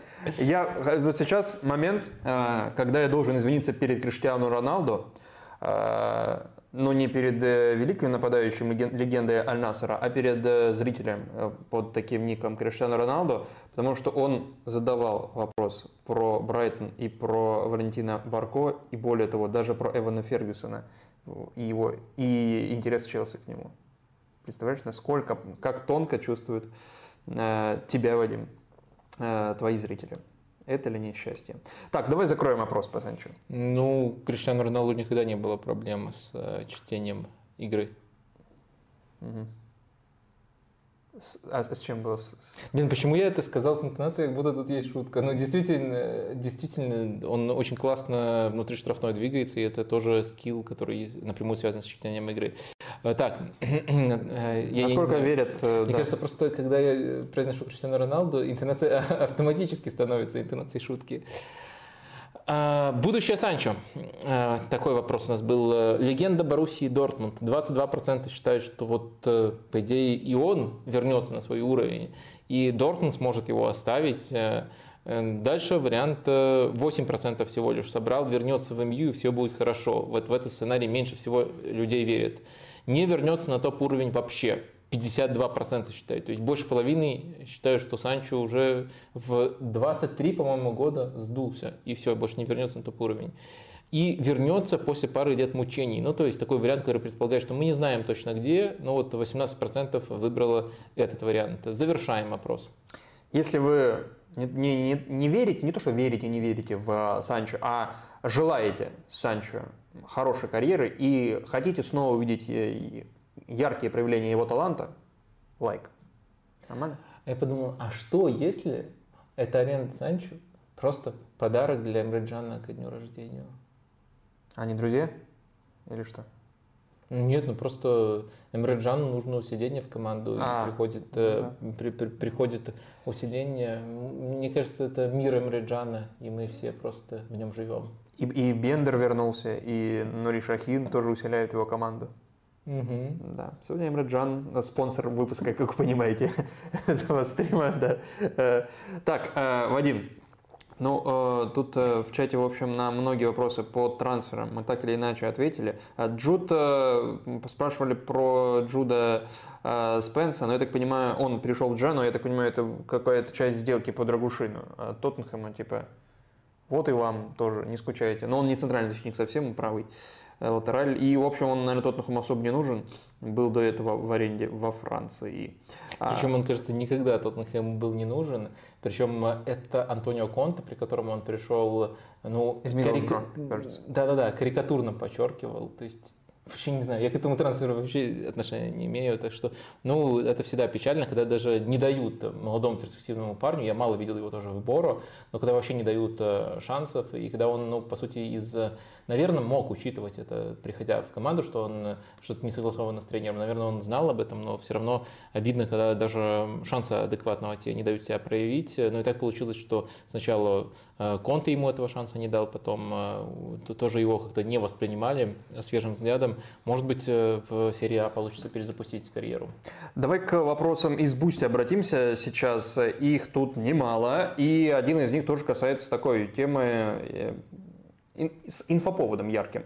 А, Как прокомментируете прецедент VL, а, спрашивает. Как прокомментируете пре- прецедент со столь поздним отъездом на Кубок Африканских наций Андреа Нане? По-моему, это первый случай, когда игрок э, жертвует не только подготовкой к крупному турниру сборных, но и игровым временем. А, Что это такое? Может ли этот поступок служить поворотным моментом, когда футболисты станут жертвовать играми э, и сборами с национальной командой ради клубных турниров, особенно с учетом увеличивающегося количества матчей за сезон? Может ли это как-то существенно сказаться на репутации Ананы среди болельщиков Манчестера или Камеруна? Мгм. Ну, давай поясним, что Анана едет, по сути, не к м, старту подготовки Камеруна, а к первому матчу на турнире, по-моему, 15 числа его отпустят э, на Кубок Африки. Ну, он с Тоттенхэмом на выходных играл Манчестер Юнайтед в воскресенье, если не ошибаюсь, и он ее будет проводить. А, вот. А, ну, я... Ну, что тут, Вадим? Ну, кажется, все очевидно, по-моему, нет? Но все, все очевидно, насчет чего? ну, просто для Анана это все продолжающийся один крупный турнир сборной. Что был в Катаре, что сейчас. Тогда он последние туры, последние матчи не играл и уехал заранее из сборной, а сейчас после первых матчей приедет в сборную. Да, да, но это можно... Один и тот же тренер, Габерсон, поэтому я думаю, Сон вообще плевать, будет она, не будет она. Э, Это можно и в такую сторону Конфликт там у обернуть. них был по поводу Э, тактических. Да-да-да, но это больше такой шутливый вариант ответа, но в целом э, мне кажется, что... За ва- Да, важно тут все-таки держать в уме, что у Ананы супер особый статус для камерунского футбола. Он, ну, наверное, сопоставим с Месси, если кого-то искать. И я вот вполне охотно себе представляю ситуацию, когда если захочет, если захотел бы, особенно сейчас просто для Месси игра за сборную это такой особый кайф, и, наверное, даже для него просто не всегда так было, но именно сейчас так стало, поэтому вряд ли он себе нечто подобное позволит. Но если игрок подобного статуса просит об этом сборную, тогда такие прецеденты могут возникать. Я тоже не думаю, что должно удивлять, что Кубок Африки не так сильно котируется футболистами, наверное, это тоже важный фактор. Что касается уникальности этого, э, на самом деле я не думаю, что это уникально в широком смысле потому что все-таки э, держим в уме какой-то турнир. То есть э, все-таки Кубок Африки, Кубок Азии это очень э, неудобные по таймингу турниры. И это турниры, которые не так котируются, как, э, возможно, хотелось бы непосредственно африканским э, футболистам, поэтому не все туда хотят ехать. И вот точно пример, который сразу вспоминается, он немножко другого типажа, это Матип, который устранился из сборной Камеруна заранее, там был еще на каком-то этапе разбирательства, и каким-то абсурдным образом Камерун э, из-за того, из того, что он э, просто завершил карьеру в сборной, э, пытался попросить у ФИФА бан для Жоэля. Но мы сейчас интересуемся не деталями той истории, а именно самой мотивацией. То есть, мне кажется, это не уникальная мотивация, и наоборот, даже есть более радикальные случаи не пропустить один, э, там, э, даже не один матч, а не пропустить подготовку. Не, ну, видимо, тут матч пропустит. Потому что 14 я посмотрел, сейчас играет с Тоттенхэмом, а 15 первый матч Камеруна. Вряд ли. Рига Берсон настолько Ну вот интрига. Псих. Интрига. Интрига, ну, а с кем они играют, с кем Камерун играет? А, ну, кто-то уровня Тоттенхэма. Гвинея. Гвинея. Ну, слушай, я не знаю, по, по, по идее там работы не очень много будет э, у Анана, это что может э, и сонный прилететь. Да не, ну там просто ну, время перелета и так далее, да, не, ну вряд ли первый тур. А, тут еще спрашивали, я упустил, а можно ли это оценивать как управленческий успех МЮ? Или все же деньги правят миром, тот сильнее, у кого и больше? А, ну, если, если как бы поговорить с Ананом на эту тему, чтобы он а, разобрался со своей сборной, таким образом это прямо большой управленческий успех МЮ. Мне кажется, примерно такой была роль МЮ, и главный фактор – это то, э, какого статуса игрок. То есть, наверное, не каждый игрок сборной Камеруна, который эм, из тех, кто не так важен для этой команды, мог бы таким образом э, там, надавить, э, таким образом выбить себе дополнительное время в клубе. Так что я, я думаю, тут первичный фактор именно то, что это глав, действительно главная звезда сборной прямо сейчас. А раз уж мы здесь, ты будешь Кубок Африки смотреть? Еще не решил, наверное, сто процентов не в полном объеме, может, некоторые матчи зацеплю. Ближе к финалу. А, посмотрим. В группе там тоже может быть что-то интересное.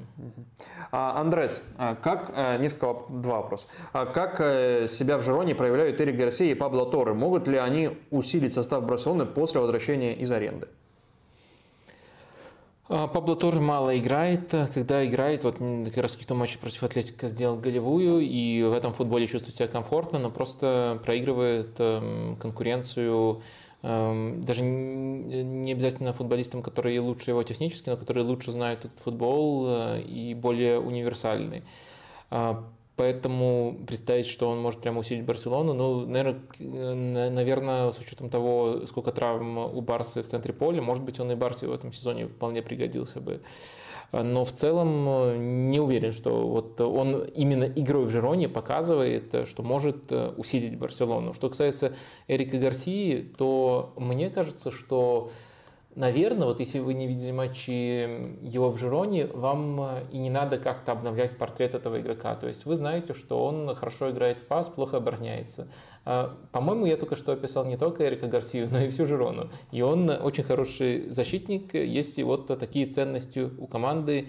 И в Жироне, наверное, если уже смотреть на разницу а, относительно Барселоны, все-таки рискованная игра в пас поощряется даже больше, чем в Барселоне, поэтому он получает больше опций, больше возможностей себя а, проявлять. То есть из-за того, насколько вариативная игра Жирона именно с мячом, мне кажется, что он получает вот дополнительные плюшки и его яркие стороны становятся еще ярче, еще лучше.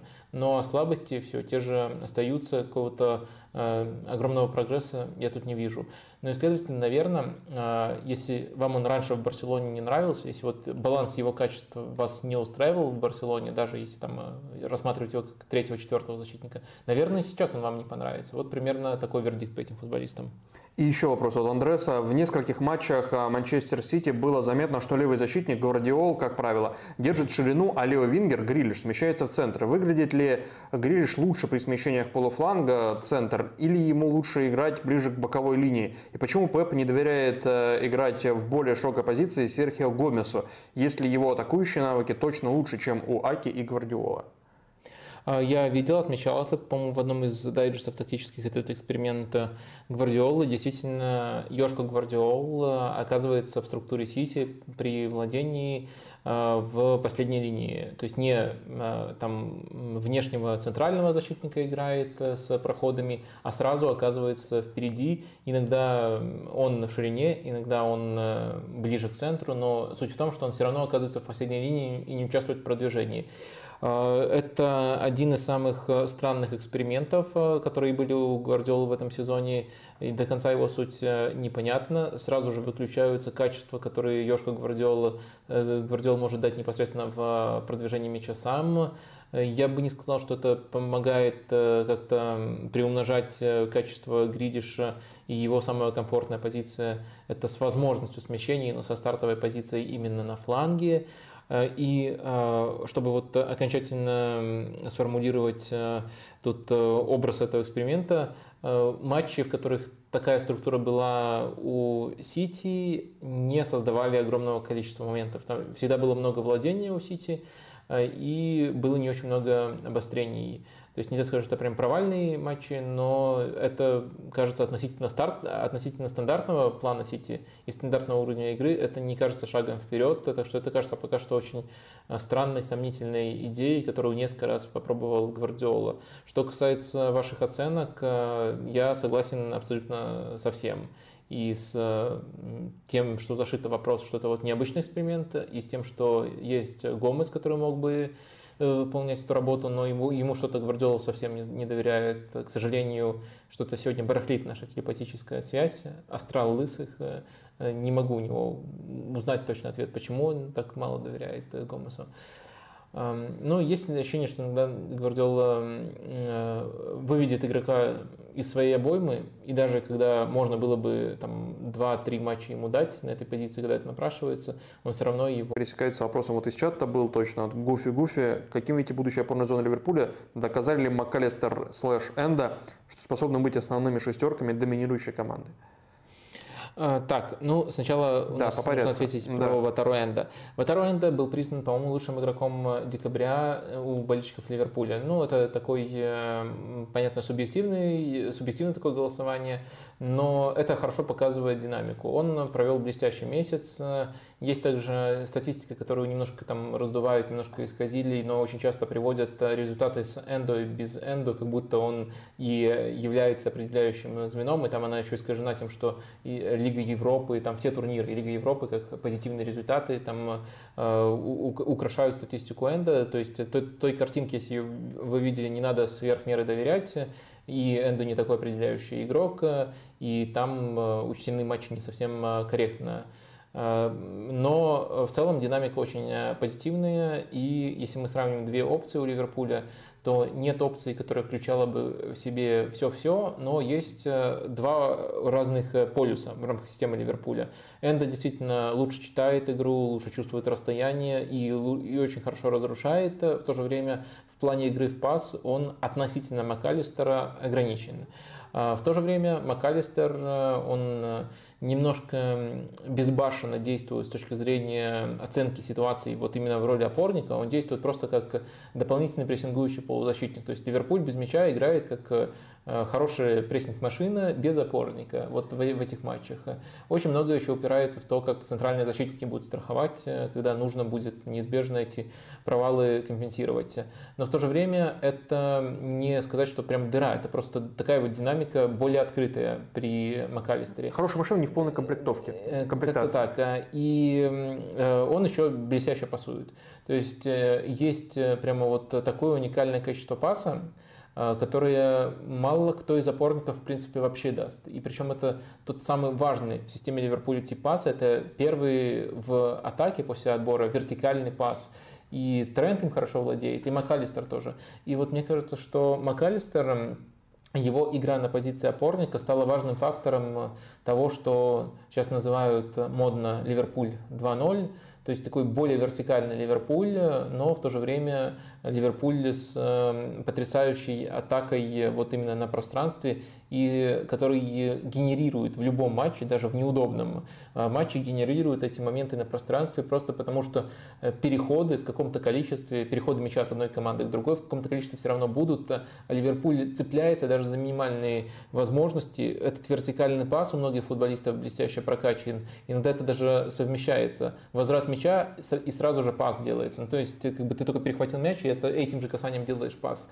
А, и футболисты, которые убегают, которые связывают. Очень здорово все это у Ливерпуля сейчас э, сформировалось.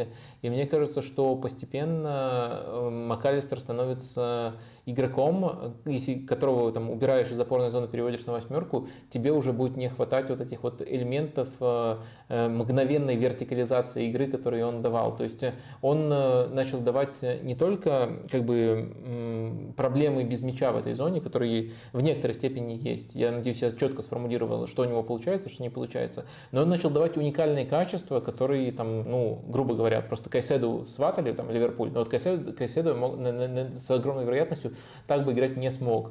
То есть, э, кроме э, тех пробелов, которые есть, э, есть также качества, которые даже покупка очень дорогого, там, 100-миллионного опорника не сможет дать Ливерпулю. следовательно, такая дилемма уже возникает, э, хочет ли Ливерпуль и дальше играть вот в тот э, э, веселый футбол, в который они сейчас играют, который предполагает больше открытости и максимизацию вот таких эпизодов.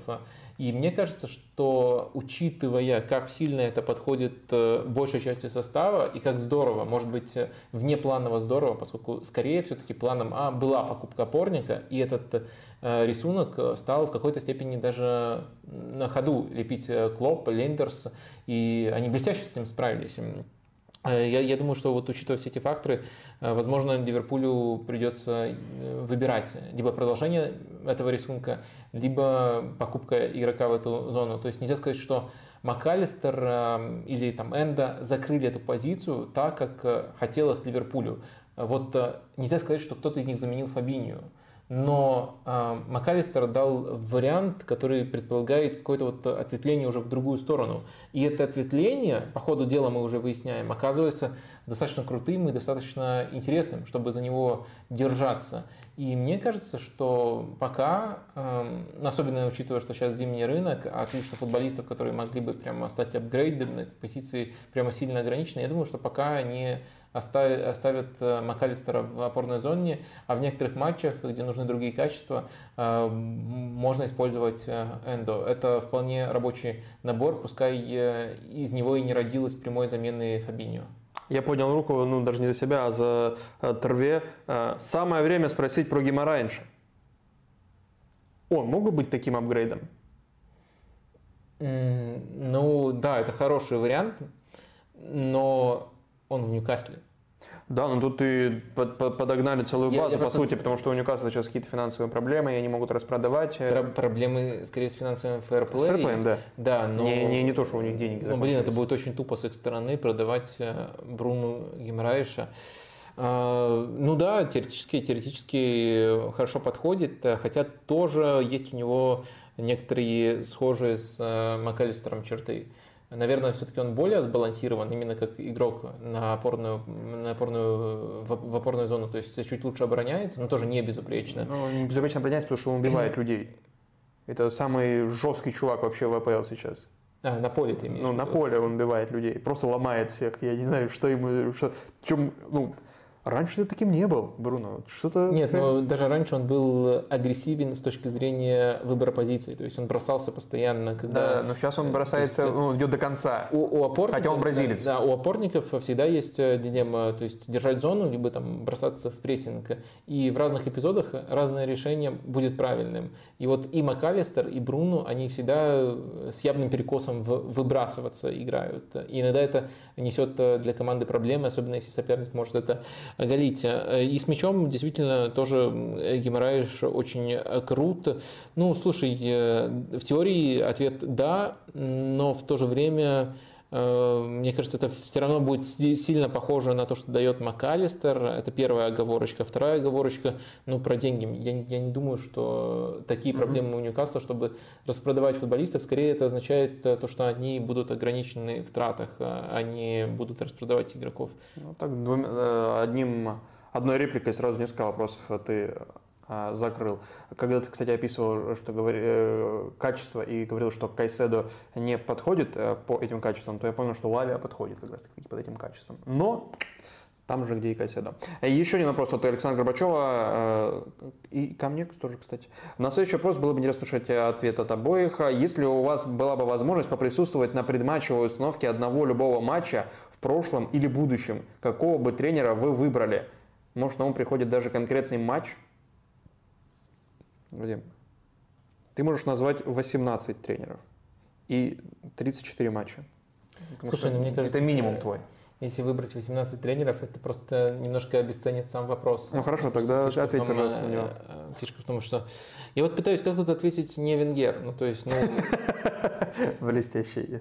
Не Венгер? Да, то есть, э, с одной стороны, ну какие тут могут быть дополнительные критерии? То есть, как бы этот вопрос не приравнять к вопросу, а кто у вас любимый тренер э, или там, может быть, любимый персонаж в футбольном мире, который в какое-то время занимался Ты думаешь, это тренерской деятельностью.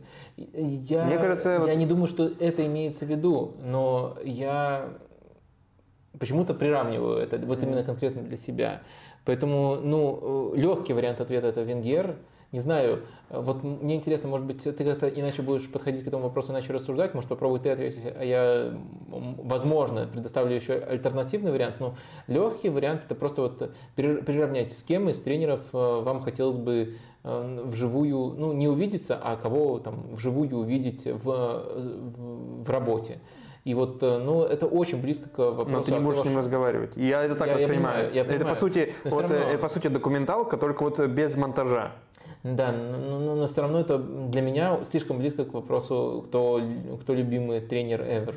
И мой ответ тут э, Венгер, но вот э, как ты вот Я-то думал, тут э, имелось виду немножко другое, поэтому мне первое, что пришло в голову, как ты говоришь, самое банальное, это Микель Артета, просто отталкиваясь от того, что мы уже видели в документалке, отталкиваясь от того, что рассказывают футболисты, там Зинченко в частности, какие перформансы он устраивает в раздевалке перед, на установках, ну, то есть эквизит, сценарий там прописан. Но это же ты, по сути, получаешь некое театральное представление, и в него еще э, вшита не всегда тактика, но всегда настрой и установка на матч связаны с, с э, этим матчем. Это дополнительное развлечение. А если... Не, ну и тут еще есть такая лазейка, не только в прошлом, но и в будущем. Так что в будущем какого тренера бы вы выбрали? Я бы выбрал э, Леонида Слуцкого как тренера Пари Сен-Жермен. Вот бы я что выбрал. Я думал, ты хочешь э, посмотреть, как он на китайском говорит. Нет, э, я хочу посмотреть, как он на арабском говорит. Да. А если про конкретный матч, то тут, э, ну, как бы тоже очень банально. Первое, что приходит на ум, первое, это как, что происходит в раздевалке, что происходило в раздевалке, может быть, это есть где-то, а прошло мимо меня, а, а, в, перед ответным матчем в раздевалке на, на Энфилде, в установке на матче подготовки к Барселоне, когда перед тем, как Ливерпуль выиграл 4-0. Ну, то есть, mm. а, какой, а, а, какое, а какая атмосфера внутри раздевалки, когда ты понимаешь, ну, шансов не то чтобы до хера, а, но с другой стороны, ты на Энфилде, и, и Клоп перед тобой. Еще есть, э, конечно, из такого же ряда, это э, раздевалка Барселоны с Луисом Энрике перед 6-1 с ПСЖ, когда тоже, ну, ну, шансы, какие шансы? опта вообще даже не, не берется оценивать. Все букмекеры там э, коэффициенты какие-то нереальные на тебя дают. Э, и, ну, мы уже знаем постфакту, чем, постфактум, чем это завершилось. Но что было до, как, какое настроение было. Просто, просто хотелось бы заглянуть ребятам в глаза и увидеть там веру или наоборот безверие. И вот, представляешь, ты смотришь, а все трясутся. А в итоге уходят и побеждают. Офигеть же, офигеть. Ну или наоборот, в раздевалке, в раздевалке Барселона оказаться перед Ливерпулем. Или в раздевалке ПСЖ перед этим матчем. Когда они, ну вот как они себя там ощущают? Окей, okay. Э, твой подход натолкнул меня на несколько э, мыслей. То есть, получается, какой-то вот э, Э, какой-то киношный сюжет нужен, э, чтобы, чтобы, чтобы это стало интересным. А, окей, э, ну мне точно интересно было бы посмотреть... А, и у меня тогда еще про будущее есть тоже конкретный матч появился. Отлично. Ну, давай сейчас мой черед.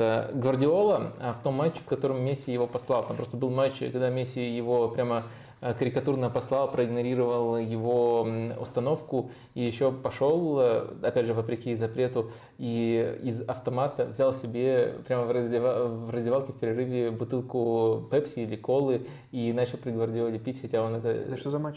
Я, я не а. знаю, какой это матч, я знаю, что просто такое в раздевалке Барселоны а. было. И вот на этот матч хотелось бы попасть и посмотреть, как, как это было. Блин, у них в, авто, в раздевалке есть автомат с кассировкой. А, по-моему, надо выйти из раздевалки, но да, на, на Camp Nou есть автомат. Что, выйти э, на, на сектор Б подняться и там выстроить, выстроить очередь с болельщиками. Я, я, просто, я, я просто думаю, э, почему ты сейчас начал думать, это, конечно, совсем неправильное направление мысли, но э, это платная газировка, либо бесплатная, потому что, особенно сейчас, я, сейчас я уверен, что платная, но тогда, возможно, она была бесплатной. Но если она все-таки платная, тогда, прикинь, если Месси, Месси хочет таким образом унизить Гвардиолу, и, у него нет мелочи просто, и он возвращается в раздевалку. Вот это вот я точно посмотрел и спрашиваю, это э, хочу себе купить колу, нет ли у кого-то случайно в этой раздевалке, сколько там, наверное, 50 центов, э, ну, в общем, да, э, да. Э, и э, второй вариант. Да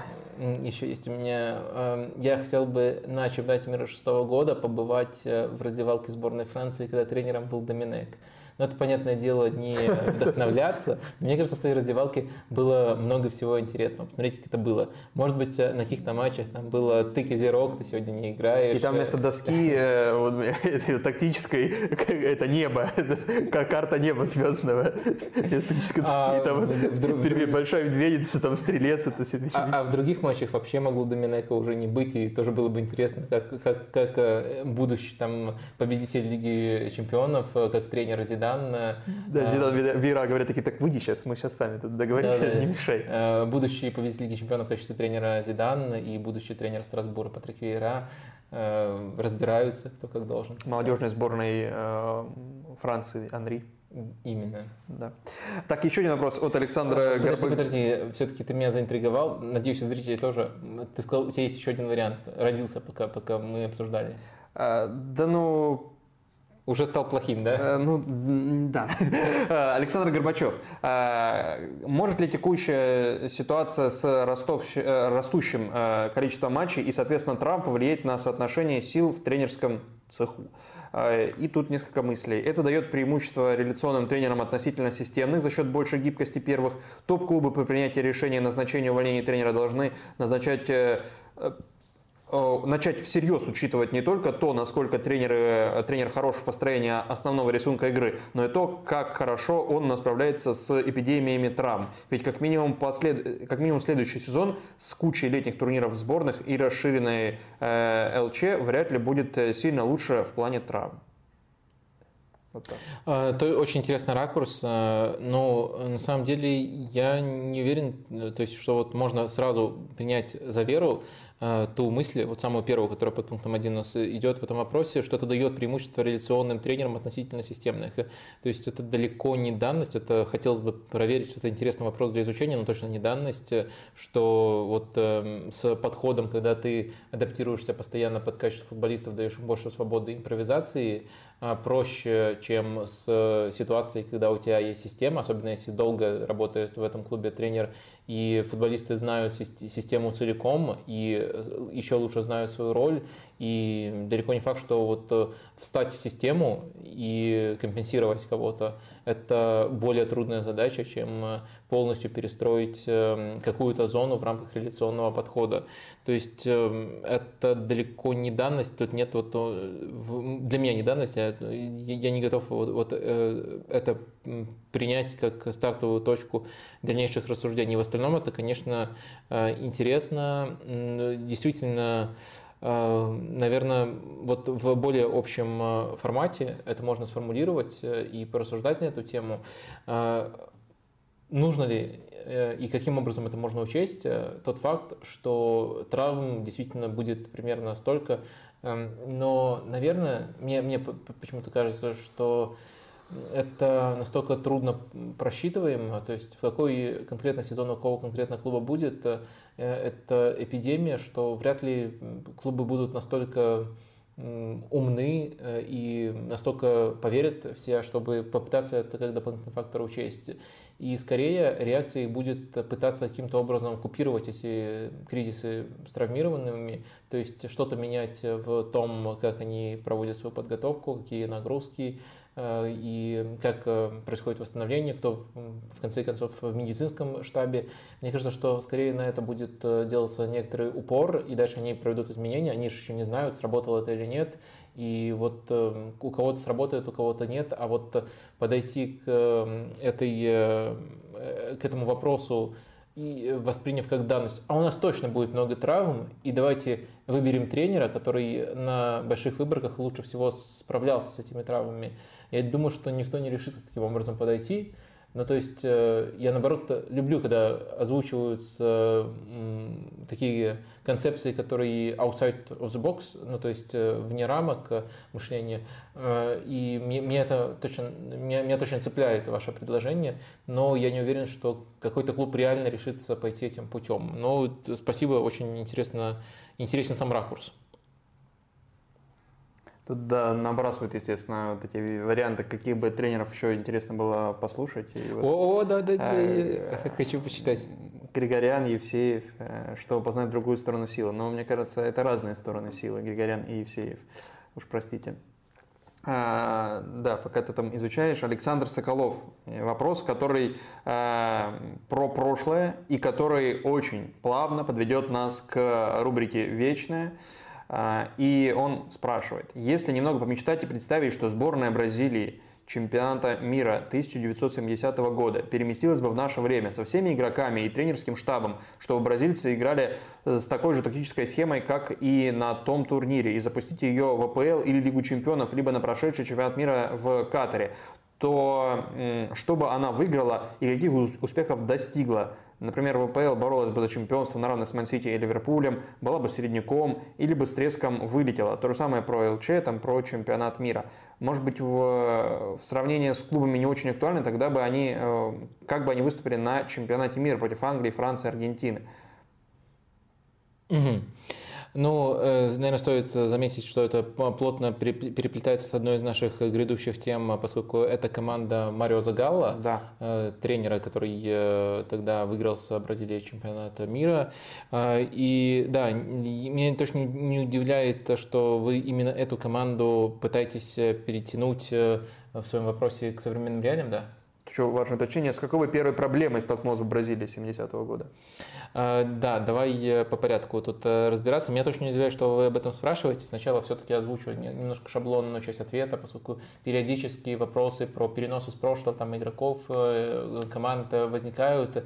И в целом глобально в ответе на такой вопрос всегда у меня более-менее одна рамка.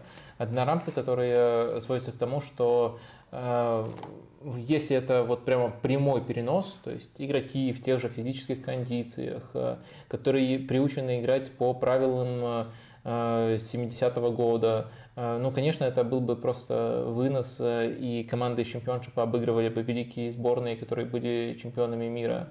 Э, если вот это такое прямое копирование. То есть, э, ну, тут просто футбол далеко ушел. Хорошо, по правилам. То есть, вратарю Бразилии можно брать руки от своего, а команде современно нельзя? Или какие детали правил? Нет, э, Бразилия в своем э, времени играла по этим правилам, а сейчас ее резко просто переносят. А, ты, а я понял, в новые реалии с да, новыми правилами. А. Просит, да, по сути, да, да, от нас это, там и офсайды совершенно другие, ну и просто угу, пробег угу. совершенно другой, и опять же там про вратаря ты упомянул, но если просто взять ритм, он, он ну просто кардинально, кардинально другой, и, конечно, я, я думаю, даже, может быть, из третьих лиг команды обыгрывали бы не потому, что они лучше э, по таланту, а просто потому, что они, у них есть адаптация к современным реалиям и потому, что у них есть э, э физика и маломальский уровень организованности. А вот команда перенесенная, она была бы абсолютно в шоке. А, поэтому, да, важно проговорить все эти нюансы, но, конечно, тут разрыв не в пользу легендарных команд прошлого.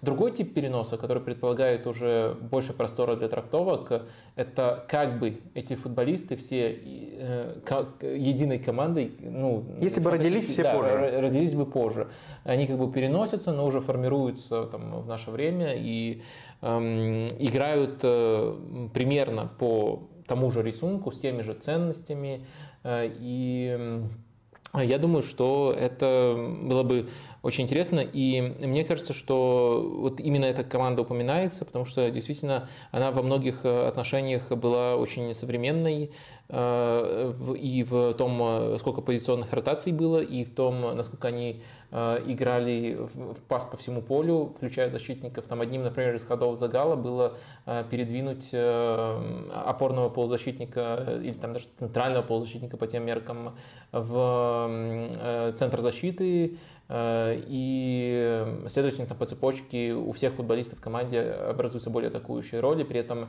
сама система, она немножко преобразовалась, и если там раньше было, э, когда он еще был игроком, э, скорее схема у них 4-2-4, в тот момент это было более-менее нормальной практикой, а то уже во времена Загала она напоминала, если пытаться записать более-менее это в современной интерпретации, 4-2-3-1, то есть она стала Э, более сбалансированной э, во всех отношениях, но при этом количество более техничных, более атакующих футболистов в составе, оно увеличилось, э, и действительно пытались играть в пас коротко, очень зрелищно комбинировали, и это, возможно, самая такая бразильская в плане ценностей команда, которая Э, до сих пор эм, сильно ассоциируются с тем, э, как мы воспринимаем бразильский э, футбол. Ну и эпоха тогда была весьма доминантная у Бразилии, которая, по сути, и заложила это восприятие, что к каждому турниру сборных мы подходим с пониманием, что Бразилия фаворит. Хотя на самом деле давным-давно она уже просто один из фаворитов, а не такой явный, которым их постоянно пытаются допить. Но вот тогда она действительно была такой доминантной. Так вот, неудивительно, что про эту команду спрашиваете, если э, переносить вот со всеми этими оговорками, то мне кажется, что эта команда, ну, наверное, была бы чем-то вроде э, апгрейда Брайтона, э, который, который иногда может, э, как мы уже вспоминали, подавить Астон Вилла за счет нехватки физики, но которая в техническом плане очень классная. И мне кажется, что это было не, ну, со стороны Загала упор вот на, на такие ценности. Это не баг, а фича. И он в одном из интервью Близзарду, э, который выпускает Джонатан Уилсон, журнал там э, очень хороший, он рассказывал про это. Он рассказывал, что вот его смущает то, что в футболе становится слишком много Э, физики, э, и он э, очень-очень четко выступает за то, чтобы поощрялась технич... техничная сторона игры. Он говорит о том, что он любит, когда у игроков есть пространство для того, чтобы самовыражаться, а сейчас пытаются запрессинговать, и это тоже очень классная особенность современного футбола. То есть это противодействие, но это смелое противодействие сопернику. А вот он прям радикально возражал против этого, он, у него были другие ценности, ему не нравилось, куда развивается современный футбол. Так что я думаю, что вот эм, не хватало бы именно этих качеств сборной Бразилии для того, чтобы для того, чтобы доминировать. А так, конечно, талант, игроки там просто великие. И Пеле, Пеле на том этапе уже играл не чистого нападающего, а скорее десятку. Тостау, который играл нападающего, но, можно сказать, был прообразом современных эм, э, альтруистичных форвардов. Э, э, то есть очень много работал на то, чтобы игрок, который формально располагается ниже, его раскрывался в полной мере. Интересно, где мы такое видели? Может, э, некий Хулина Альварес и кто там по десятым номерам играл с ним в одной команде? Не помнишь? В Риверплейте? Ну, подумать. Нет, нет, нет, в другой команде. А, Грилиш? Еще одной. Блин, еще была команда какая-то? Да, была какая-то. Да ну брось, не было. Ну, был там ну, один месяц, но это не считается. Ну, там три недели каких-то. Что это, разве команда? Так, что это? турнир. Э, так, Вадим, но э, как раз вот подводились мы не случайно к рубрике «Вечная» и через этот вопрос Александра Соколова, спасибо за него, э, к грустным вещам, ну, как тем, то, из-за чего, собственно, мы обращаемся к этим фигурам, но так уж случилось, что на неделе дне стало Марио Загала, а, и вот тут такой вопрос, и, собственно, некий, некий комментарий по Загала от тебя как будто просится.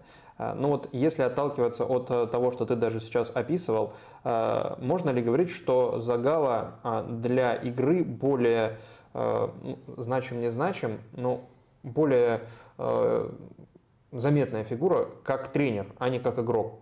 Он, безусловно, был чемпионом мира дважды как игрок, потом как тренер был, как координатор, как э, кто только не был. И в финал выходил, как главный тренер в 98-м не выигрывал, как и в оцеплении там стоял 19 лет, э, в 50-м году тоже в финале. В общем, 6 финалов у Загала.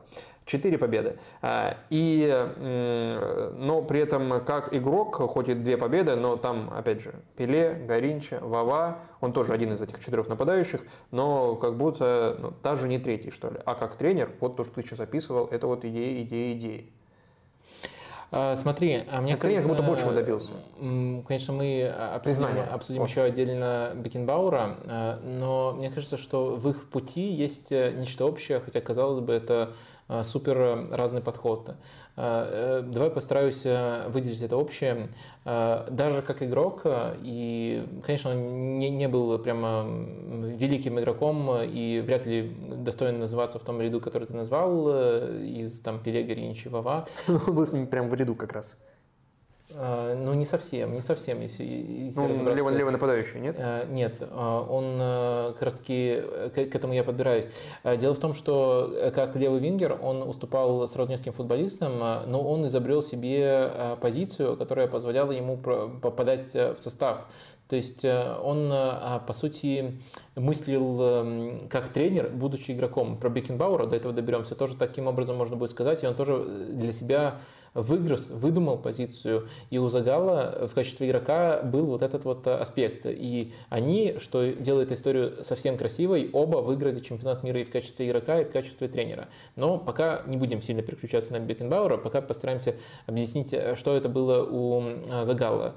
А у Загала была роль, когда он атаковал как левый полузащитник, как левый вингер, наверное, даже правильнее, левый нападающий по тем временам, но в защиту а, он возвращался и давал команде команде баланс э, в центре поля.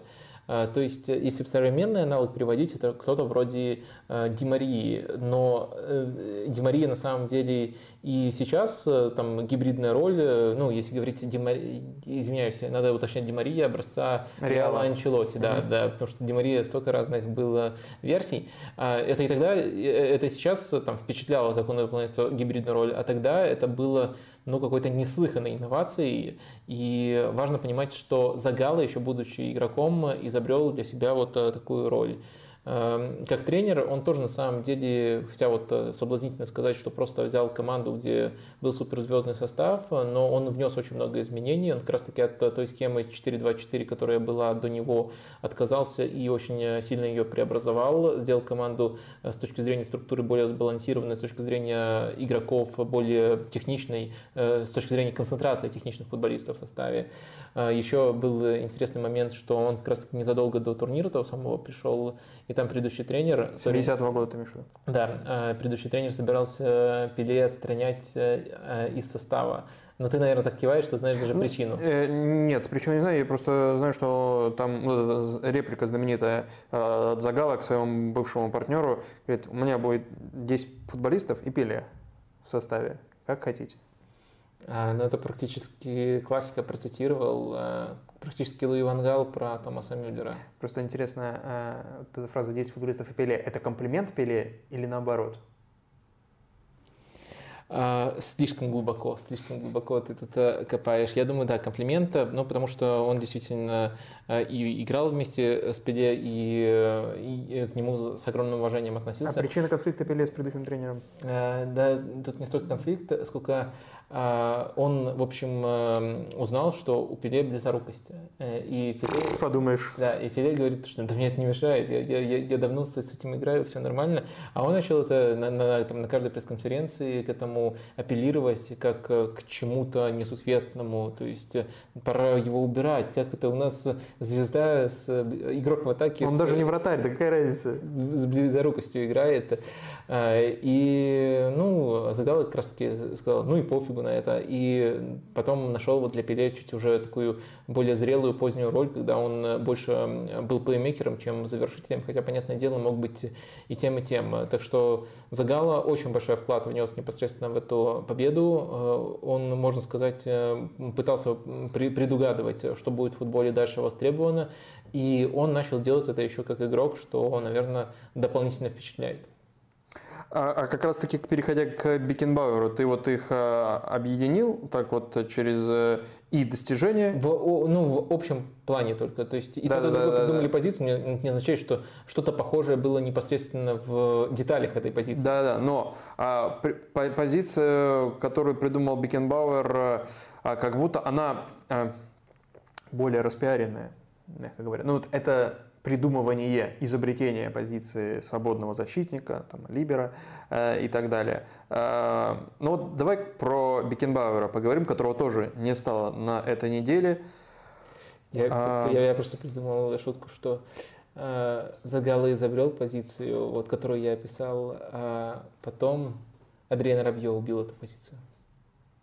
Угу, неплохо. Неплохо. Это как раз таки очень плохо, но я уже не сдержался. Кто убил позицию Бекенбауэра? Э, позицию Бекенбауэра время, время убило, но лишь частично. Давай по порядку, наверное, разбираться. Тут точно удобнее с э, доской. Сразу прям окунаемся в тактику Бекенбауэра и да. его позиции, его влияние. Э, то есть, что тут, наверное, важно учитывать в самую первую очередь?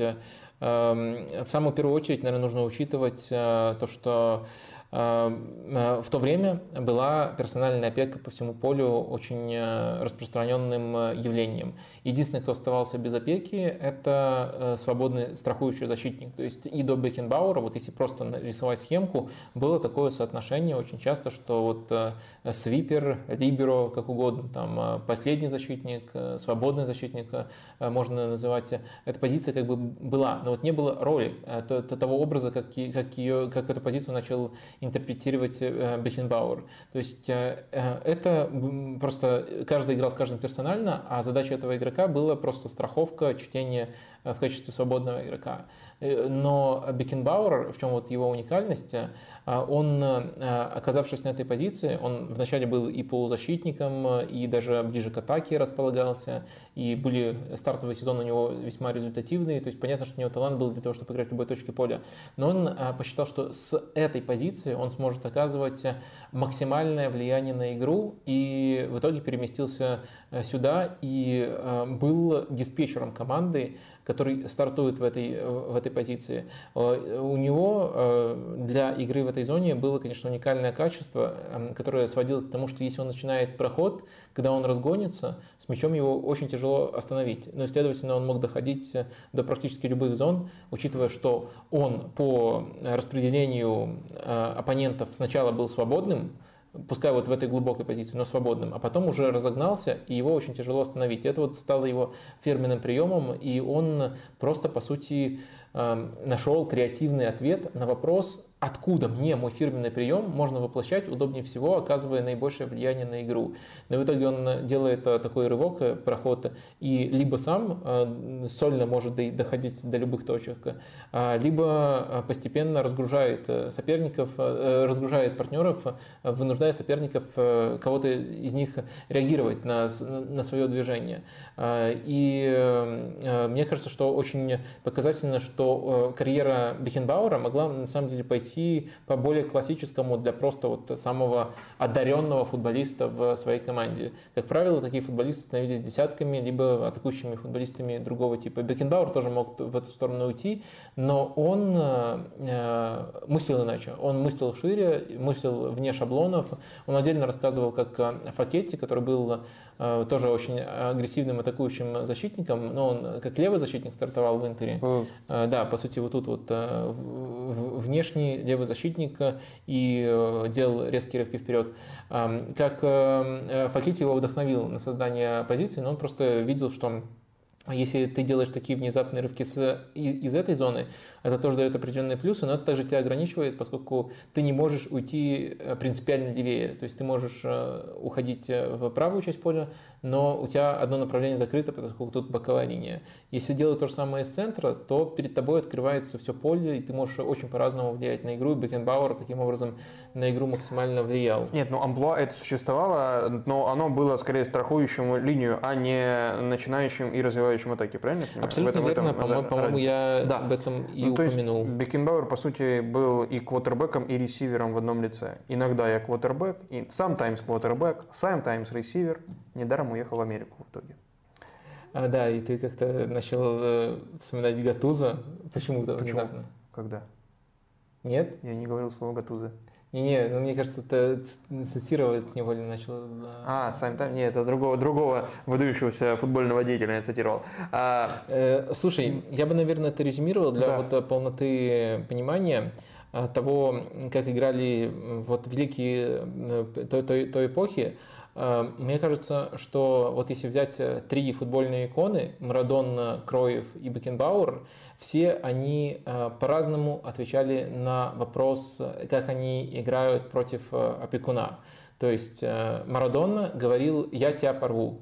То есть он приветствовал дуэль один в один, он просто мог обыграть любого, при любом уровне грубости мог выиграть индивидуальную дуэль, и поэтому был великим. А Кроев Э, говорил что-то в духе «я тебя перехитрю». То есть он э, обыгрывал своих оппонентов э, при плотной опеке, при персональной опеке, он обыгрывал их за счет того, что он двигался очень хитрым образом и постоянно их уводил Э, или, может быть, даже про него лучше всего сказать, чтобы понять его роль, я тебя столкну с твоим же партнером. То есть я так буду двигаться, что ты столкнешься со своим, со своим же партнером. Это подход Кроефа. И у Бекенбауэра, э, по сути, один выезжает на таланте, э, на, на, на таланте, другой выезжает на таланте плюс понимание игры, но при том, надо учитывать, что у Марадона просто самый большой талант был, поэтому он мог выезжать на таланте. А у Бехенбауэра а, вообще что-то а, вне этих рамок. Я устраню эту дуэль, я сделаю тебя незначимым, он говорит а, сопернику. То есть, когда я до тебя доберусь, ты уже ничего не сможешь сделать, он говорит таким образом сопернику. И у каждого, по сути, это а, футболист, опять же, говорю, изначально они могли пойти по примерно одному пути и состязаться, скажем, в одной игре. Но Бекенбауэр в прямом и переносном смысле просто перевернул перевернул эту игру, стал защитником. Наверное, мы еще мало сказали про его оборонительные качества, но они тоже по, по, по, тем, мер, по тем меркам, учитывая, что он еще был страхующим защитником, они были на отличном уровне. Но, конечно, главное, что он делал, это вот он таким образом э, мыслил, и он таким образом э, переворачивал игру во всех отношениях. А в этом диалоге Пиле принимал участие? Э, в этом диалоге Пеле не принимал участие. Ну, то есть диалогом это ты назвал, но Пеле чуть раньше все-таки играл. Кто, кто кого, а, хорошо. Но просто ты когда описывал «я тебя это», «я тебя это», ну, по отношению к соперникам и назвал их иконами, я думаю, хорошо, а где... Но Пеле все-таки большую часть карьеры был нападающим, а все эти футболисты начинали как полузащитники, но по-разному пришли к своему величию. Вот, да, спасибо, что уточнил, но, наверное, вот таким образом нужно тут закрыть это сравнение. Это вот выражение человек, футболист, не человек, а именно футболист, изменивший игру, пусть на какой-то дистанции, но изменивший, пусть там на 30 лет, но изменивший игру. А много ли вообще футболистов, которые своей игрой меняли, э, с, с, ну, своим присутствием в футболе меняли игру? Потому что в основном игру меняют тренеры. Но таких футболистов, ну сколько, ну, ну с десяток с трудом даже набрать. Я знаю трех немцев, которые изменили игру. Ну давай. Бекенбауэр, Нойер и Филипп Лам которые прочно ассоциируются. И то я не уверен, что Филипп Лам изменил игру. То есть, возможно, если бы не Филипп Лам, то был бы другой человек, а, а, который и имел подобные а, навыки и смог бы играть э, там ложного фулбека, а потом и просто опорника. Да, как? Ну и про Нойера тоже самое можно сказать. На самом деле это... Вот не уверен про Нойера. Почему не, не уверен? Ты Лемона не видел? Но ну, Лемон делал очень много похожей, похожей вещи, но в, другое время, в другое время, и из-за того, что в другое время... Тогда я знаю одного такого немца.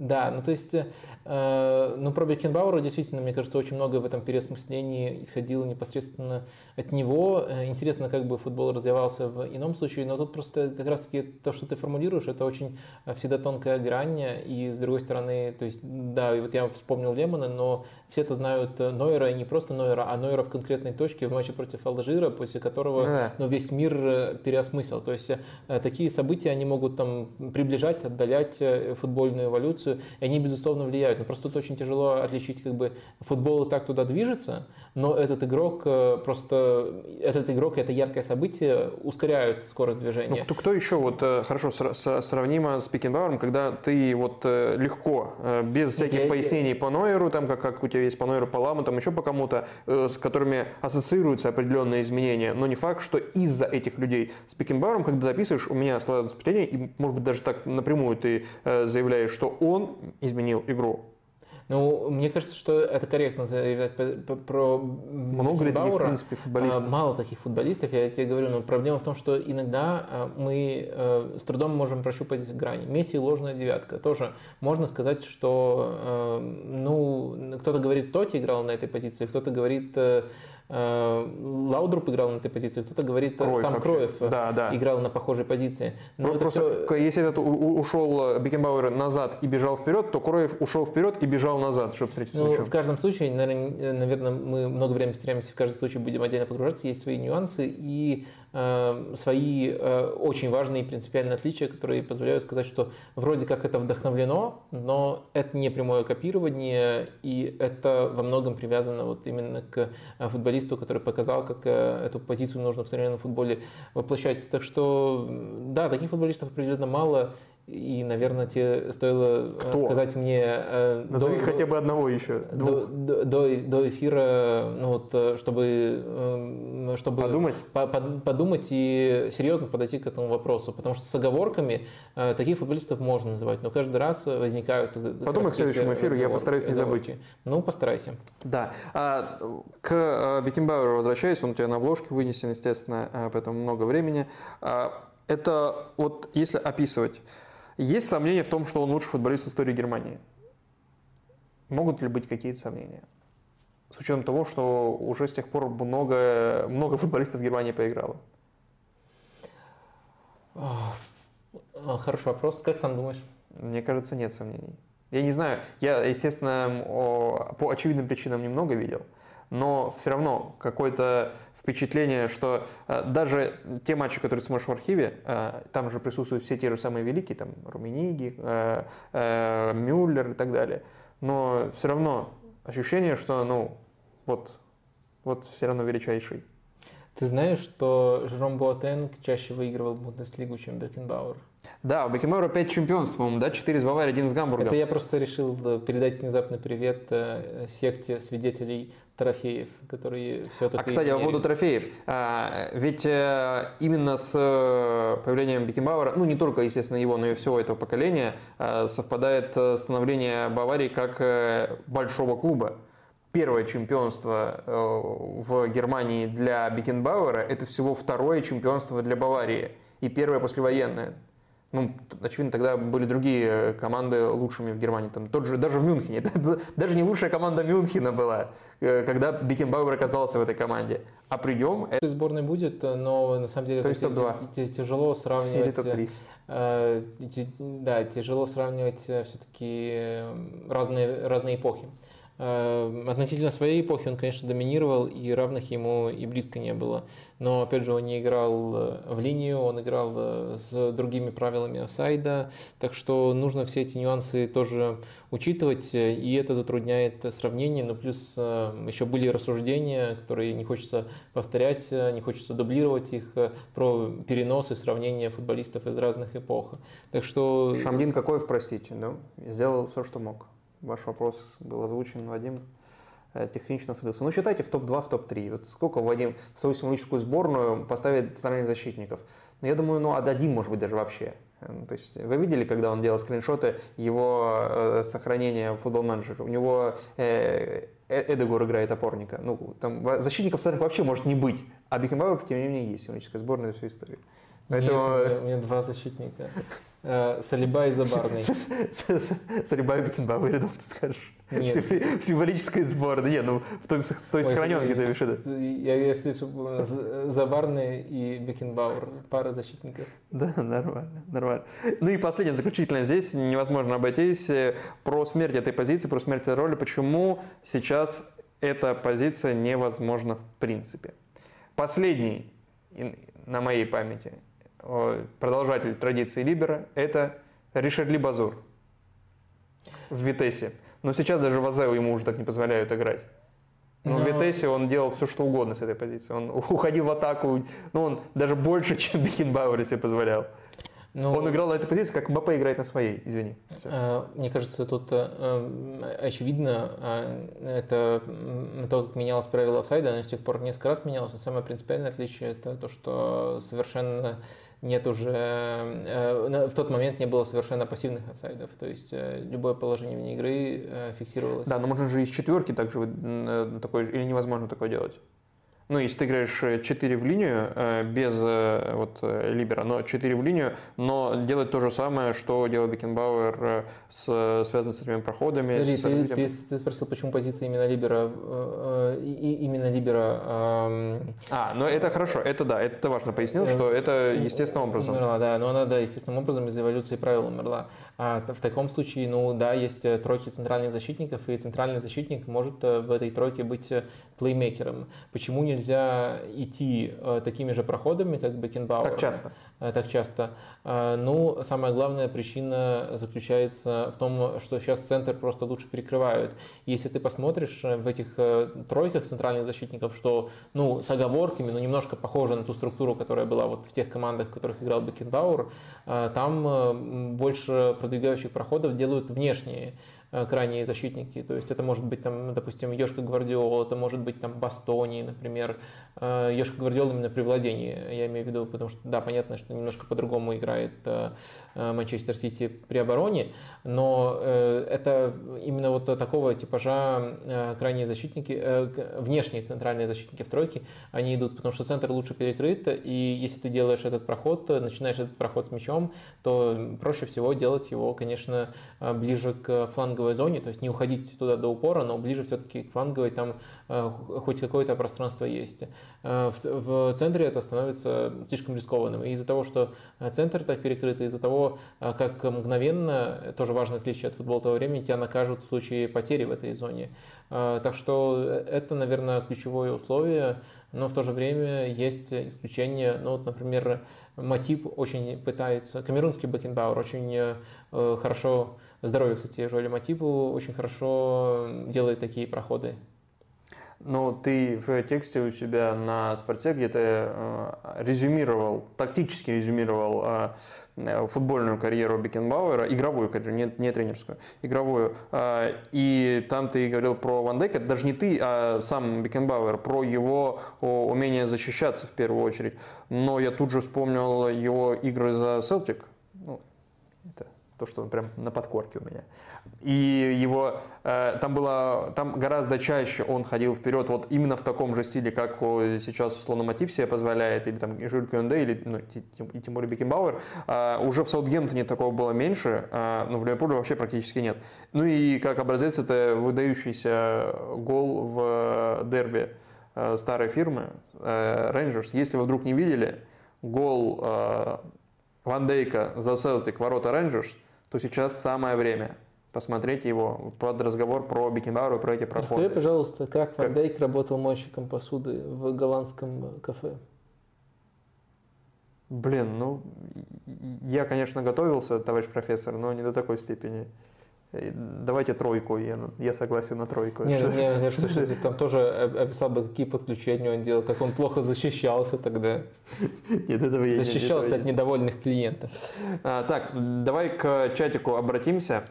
Несколько тут вопросов есть э, как раз вот в рубрику «Вечно», и вот один из них Слава Бурлак задает. А какой из команд, которые уже не существуют, вы бы хотели видеть, э, увидеть вживую на стадионе? У меня, например, Голландия 78-80, Аргентина 86, СССР э, Лобановского, видимо, и Барса Кроефа. А у вас? А, так, ну сразу же ну, Ты как глаза, глаза, глаза бросаются. Ну, вживую на стадионе, ну да, это можно проигнорировать. А, то есть э, наблюдать в наше время там, с учетом а, переноса такого планомерного. Ну, наверное, все-таки СССР Лобановского, и, потому что Барселона в не очень, Барселона кровь в не очень искаженном виде все-таки живет. Аргентина именно как команда ничего особенного, на мой взгляд, 86 года. А вот э, СССР, конечно, можно говорить, что немножко в немецкой школе осталось, потому что там э, очень много пересказывали эту историю, как Ранник э, вдохновлялся матчем против команды Лобановского, изучал, потом повлиял, и есть некоторые элементы в прессинге.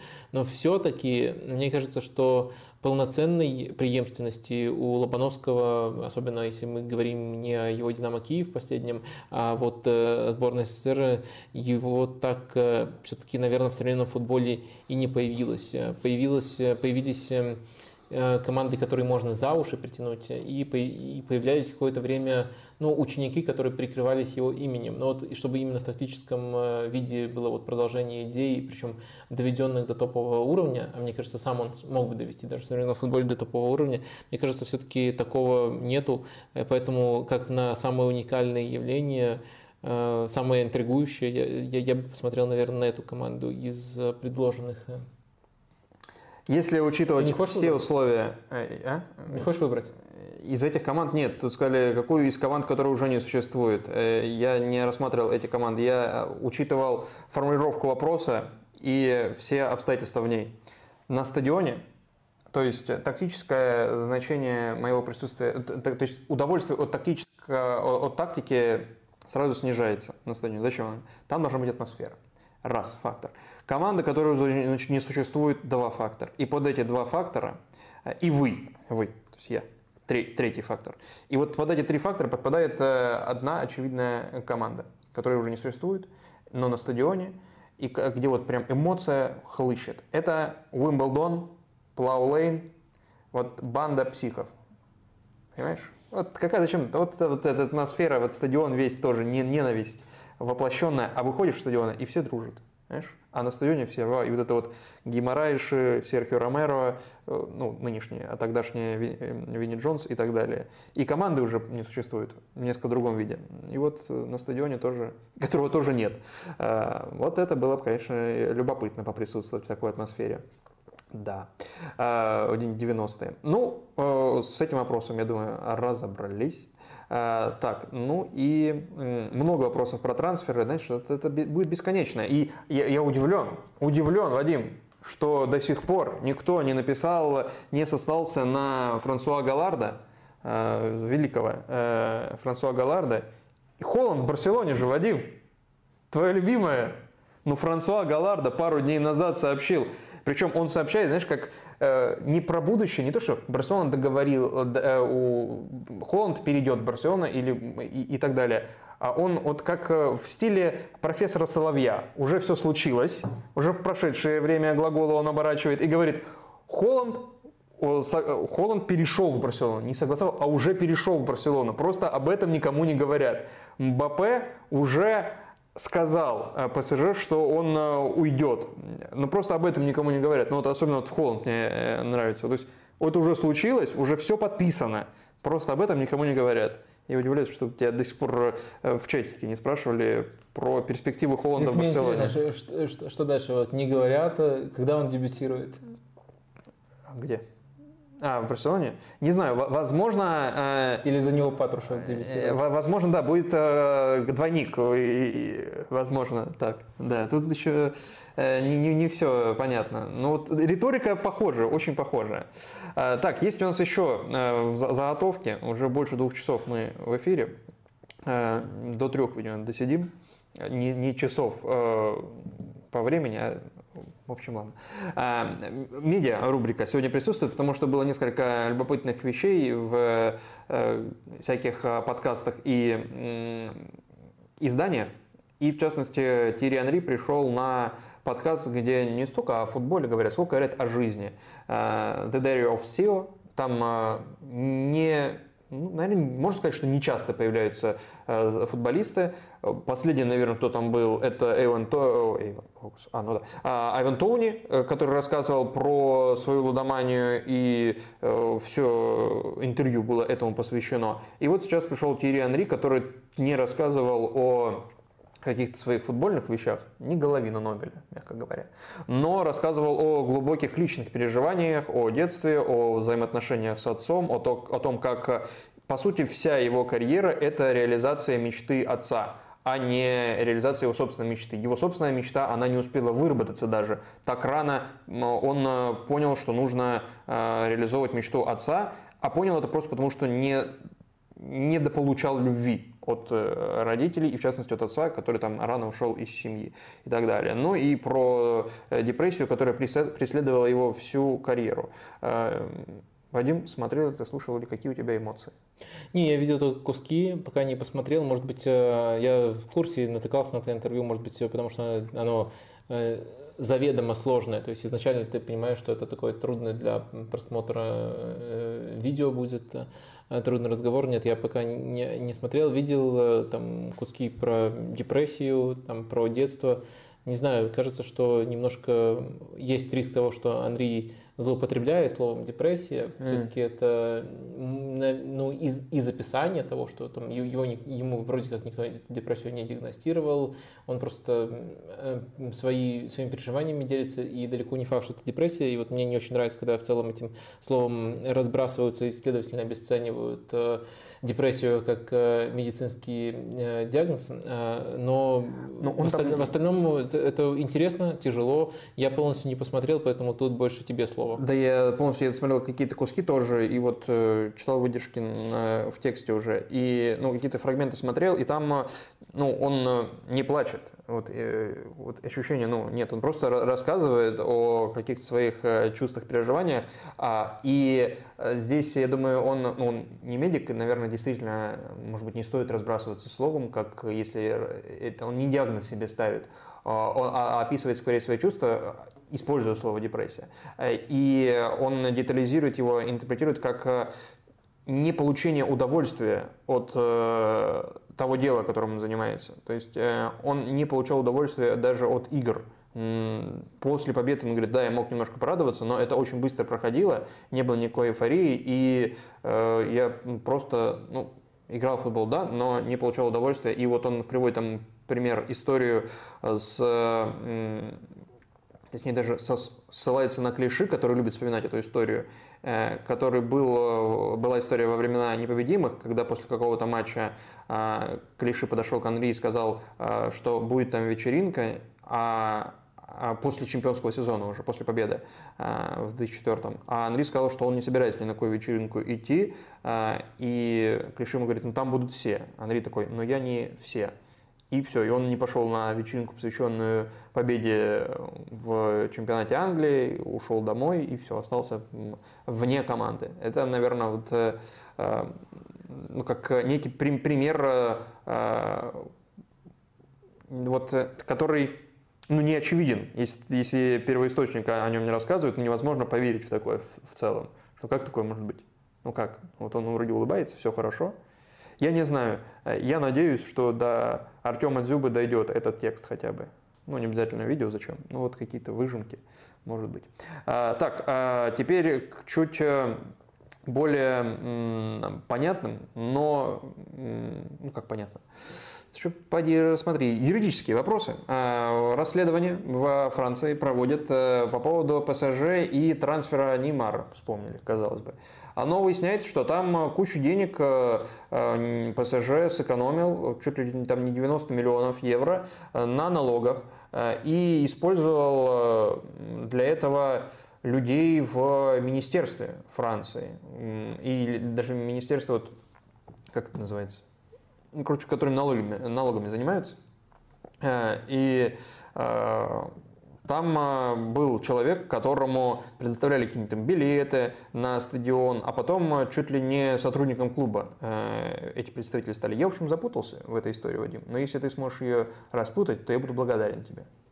Но это все-таки в нашей рубрике, где мы рекомендуем людям э, что-то да, что почитать и погрузиться в, в тему более подробно, то есть что вот выходит на Анри мы порекомендовали, и вот да. интересное, неочевидное расследование, такой детектив французский Медиапарт это расследование у себя опубликовал, но на самом деле э, в Самаре есть и в других изданиях, на французском, и на английском тоже можно найти э, при желании. Оно, в общем, да, грубо говоря, если основные опорные точки, то действительно э, ПСЖ не заплатил налог с трансфера Неймара, но не заплатил не потому, что они что-то скрывали, а потому что они вот э, в там, лоббирование, коррупцию, называйте это, как вам больше нравится, ушли. Э, и этот налог мог э, там, по разным исчислением, это тоже там важно и запутанно достаточно во Франции составить от 63 миллионов вплоть до того, что он превысил бы 100 миллионов с трансфера, который был за 222 миллиона совершен. И ПСЖ очень четко, там, продвигая свои интересы, говорил, что либо мы без налога этот трансфер приведем, либо вообще не приведем такого футболиста во Францию. Был вот этот вот элемент, был вот этот вот аргумента. А, и э, в итоге им удалось э, договориться с там, конкретным представителем налоговой. Э, и там еще отдельно делается упор в этом материале на то, что если так, ну, по крайней мере, в контексте этого материала трактуется больше, что это скорее не коррупция, а искренняя симпатия этого человека к Парижу, то есть он болеет за клуб и э, хотел таким образом помочь своей команде, но тоже вышел явно за границы своих должностных полномочий, потому что что там вспоминаешь, там дальше про билеты на клуб, ну, ну все люди в здравом уме понимают, что если было только это, что если не было никаких там платежей на миллионы, Э, то это ну, просто копейки за такую вот услугу, за такую трактовку налогового вычета и всего подобного, который он предоставил. Ну, в общем, интересная история. Э, опорные точки такие, грубо говоря, Э, чиновник, фанат ПСЖ, ну, опять же, если, если мы следуем рамки, там есть много нюансов, но рамка такая, чиновник, фанат ПСЖ помогает не заплатить порядка там 88 миллионов, э, называется как самая вероятная сумма налога с трансфера Неймара. Сэкономить вот своему любимому клубу помогает эм, 88 миллионов, но со стороны это, конечно, выглядит как коррупционная или полукоррупционная история. В этом, в принципе, расследование и разбирается. Вот если заинтересовало, то Медиапарт, можете найти там это. 88 миллионов. Ну, это Сабаслай где-то примерно. Сабаслай с зарплатой, наверное, считаешь. Ну, ну да, с бонусами. Да, а, и еще учитывая, что это все трансфер, получается, сколько, 5 или 6 лет назад происходил? А, тогда больше. Тогда э, Райс без бонусов. Да, да, да, да. Давай еще одну тоже э, рекомендацию. По... Ты ее хотел анонсировать. Текст на Атлетике. Э, и это будет еще и отсылка к выпуску касательно э, предыдущему, получается, стриму, правильно? Касательно интриг на 24 год э, мы их искали, что может быть э, интересного здесь, любопытного, а, а это не заметили тогда, но исправляемся сейчас.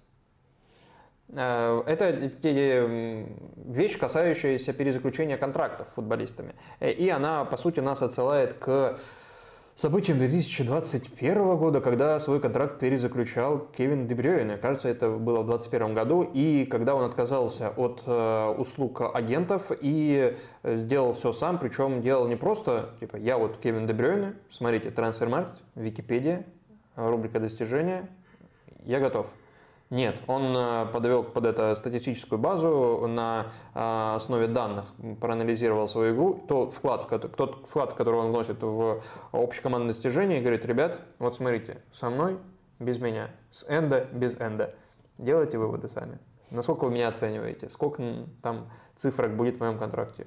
Вопрос нет, говорит Чикит Герестайн. Уважаем. 300 в неделю. Ну или сколько там, 500. Да, примерно так это происходило. Ну и, собственно, текст Атлетика, который напомнил эту историю, который дополнил ее еще дополнительными там комментариями из э, изнутри индустрии, э, он э, помог нам вот этот недосформулированный вопрос к Новому году, то есть вопрос заключается в том, станут ли такие сделки более частыми, сформулировать сейчас. И тут, наверное, есть несколько отправных точек. В принципе, ты отказа... уже объяснил, как это более-менее устроено. То есть футболист обращается к сторонней фирме с запросом Э, провести вот анализ его игры, э, основанный на данных, э, ну и, следовательно, дальше, если мы верим особенно этому тексту, то такие компании проводят ну, просто объективный анализ, включая плюсы и минусы, но дальше уже от футболиста и его агента зависит, как этим пользоваться. То есть можно этим, этим это, это использовать только акцентируя внимание на тех плюсах, которые в ходе этого исследования были найдены. И вот в в разговорах с э, боссами можно, с боссами команды, как показывает Дебрёйна, можно вполне эффективно использовать э, и такие способы показать свою ценность. И наоборот, это выглядит, э, особенно учитывая, что язык разговора о футболе все время улучшается, все, становится все более продуманным, это выглядит даже более логично, чем использовать голы и голевые передачи, которые могут толкать футболиста наоборот. Вот если их делать целевым показателем, который потом определит твою зарплату, они могут делать футболиста слишком эгоистичным.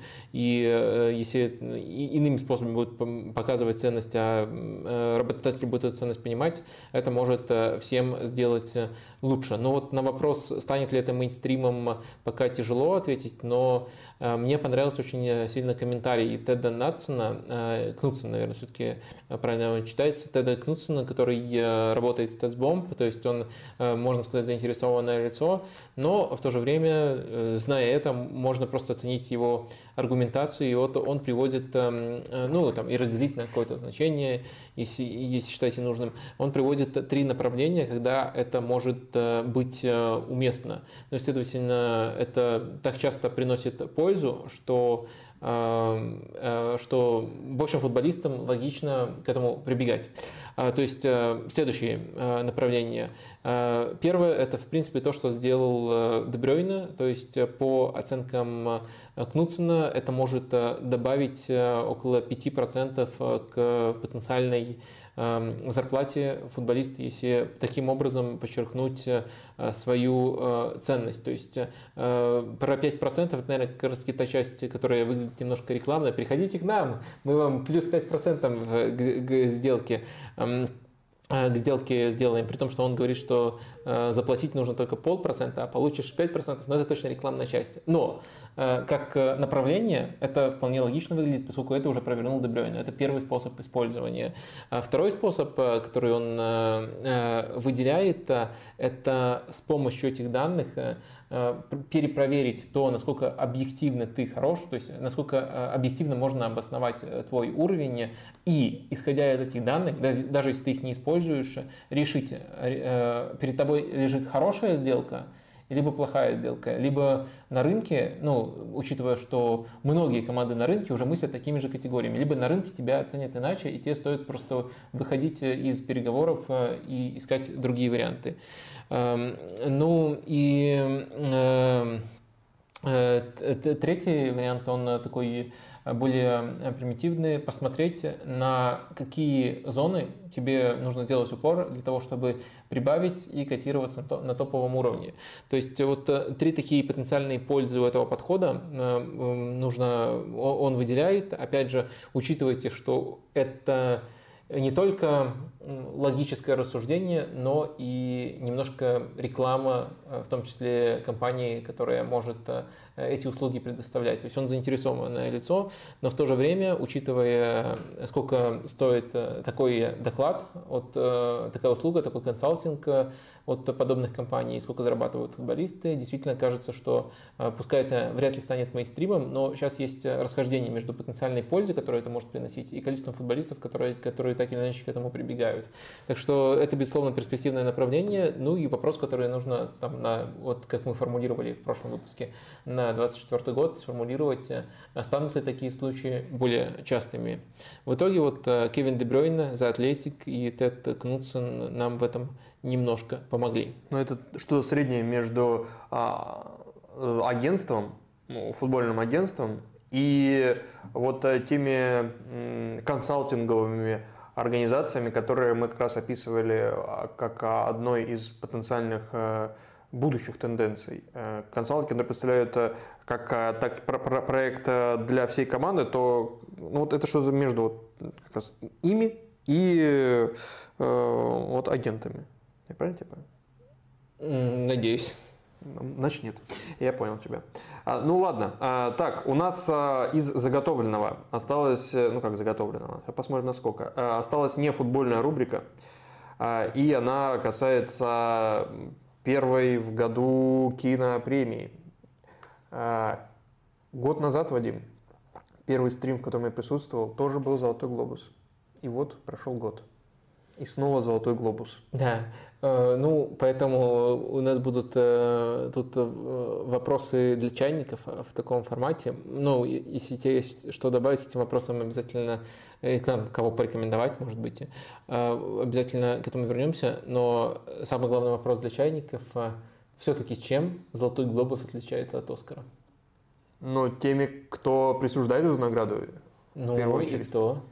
Ну, золотой... Киноакадемия это Оскар. А... Ну, киноакадемия это Оскар, куда входит там 70 тысяч, 7 тысяч человек и а, разных гильдий. В нее входит 14, что ли, гильдий. То есть гильдия актеров есть, гильдия операторов, гильдия сценаристов. И каждая из этих гильдий голосует за а, то, в чем разбирается. А гильдия эльфов есть? Есть. Гильдия вольных стрелков еще, да, имеется. И этот человек говорит, блин, да, ладно. Да, мне уже самому стыдно стало. Да, не, нормально. И, в общем, голосуют, э, то есть это за, за своих коллег, по сути, они голосуют за те фильмы, к которым они причастны. Единственное, что все-все-все-все-все голосуют за лучший фильм. Все-все-все со всех э, гильдий. Ну, там есть э, очень сложные какие-то, не сложные, просто они специфические условия по иностранному фильму и по каким-то там техническим, хотя, ну, в основном технические вещи тоже там свои гильдии существуют. Но там просто правила меняются, кто входит в эти гильдии. А «Золотой глобус» — это иностранная пресса, иностранная для США. То есть это журналисты, критики э, с, из других стран. не из Америки. То есть это, получается, намного ближе к золотому мячу. Если брать футбольный. Глобус, но ну, он Да. и визуально ближе. Ну, да, он И и визуально, визуально визуально, да. ближе, и... Ну, хотя награда на самом деле там вот золотой. тоже статуэтка и, и глобус. Ну, да, он не, не такой гигантский, как, как не, не шар, не глобус получает. Надо было Да. назвать им еще Глоуп Диор, что-нибудь такое. Да, да, да, вообще да, не хочу на, на было бы- французском. Но тогда бы это была не американская награда, а это награда американская, потому что ее и в Америке вручают. И а, раньше, не знаю, как сейчас, но раньше это были журналисты, которые работают в Голливуде. То есть просто они иностранцы. А сейчас, наверное, как-то это шире. Э, Да. Я не, не знаю, но из России тоже люди голосуют там. Раньше... э, А, я не знаю, кто раньше голосовал. Но сейчас точно Долин голосовал. На агентом Россия считает на агентом, все дела. Э, Вот. А раньше не знаю кто. Ну, кто-то тоже голосовал. За какую-то награду А- Александр Немов. Но вряд ли он за Глобус голосовал. Хотя, он же актер. Фиг знает. Э, Вот. Ну, В общем, вот они чем различаются.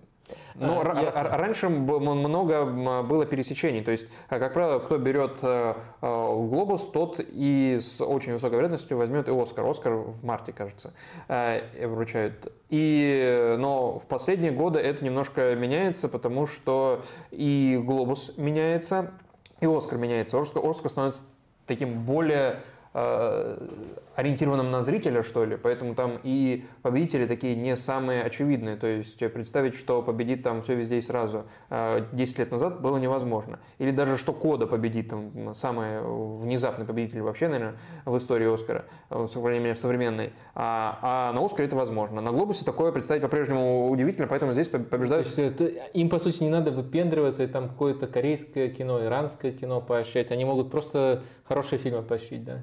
Нет, корейское кино тоже хорошее, иранское уж тем более. Э, а, Извините. Ну, я просто знаю, я знаю одного представителя иранского кино, поэтому я с плохими образцами не знаком. Э, Не знаю, к счастью, наверное. А, а, Здесь, да, Просто более... Даже индийское кино выигрывало. Ну, нормально. Когда этот, э, кто хочет, миллионер из трущоб. Но оно не индийское. Блин, э, Бой- ты, ты ломаешь все мои стереотипы. Его Бойл снял, ну как, бри- британец снимал. Ты чё? Ну нет, ну он просто да, но оно, э, ну да, можно считать его индийским, конечно, но не, совсем, на английском языке и так далее. А, а здесь э, в Глобус берут те, кто, ну вот, кажется, и должен брать. Вот как кажется по наитию, и должен брать. То есть тут а, лучшим фильмом как драм, тут еще есть разделение, естественно, в Оскаре нет разделений. Разделение ну, такое очень обтекаемое по жанрам. А, два направления. Драма драматическая и направление комедийное, куда и мюзиклы включаются, как правило. И, соответственно, тут существует два победителя. То есть в этом году это Оппенгеймер как э, лучшая драма а, и э, Бедные несчастные в русском варианте, э, как э, лучшая комедия мюзикл. Я не видел Бедные несчастные, не было еще возможности. Э, И не знаю, была ли она в каком-то виде в прокате в России. Ну, официальном нет, а в каком-то другом. Не знаю, я не был точно, А, даже если она была в каком-то таком формате. А в цифровом виде, по-моему, ее еще нет нигде. А, Поэтому не видел. А, э, ну да, ну тут, собственно, у OpenGamer там э, ну, конкуренция серьезная, но вероятнее всего победили либо они, либо э, убийцы цветочной луны. Ну, То есть такие классические, э- э- эпические, максимально масштабные и значимые фильмы э, со всех сторон. Ну, то есть и по теме, и по, маш... и по э, визуальной составляющей, и по э, эм, статусу, что ли, авторов. Вот. А на Оскаре спокойно могут э, прошлой жизни победить. Э, Маленькая, уютная, как ты говоришь, корейская, э, я надеюсь, без великого пренебрежения э, кино. Ну, хотя оно а- корейско-американское. А, Смотри, дальше. Второй вопрос для чайников.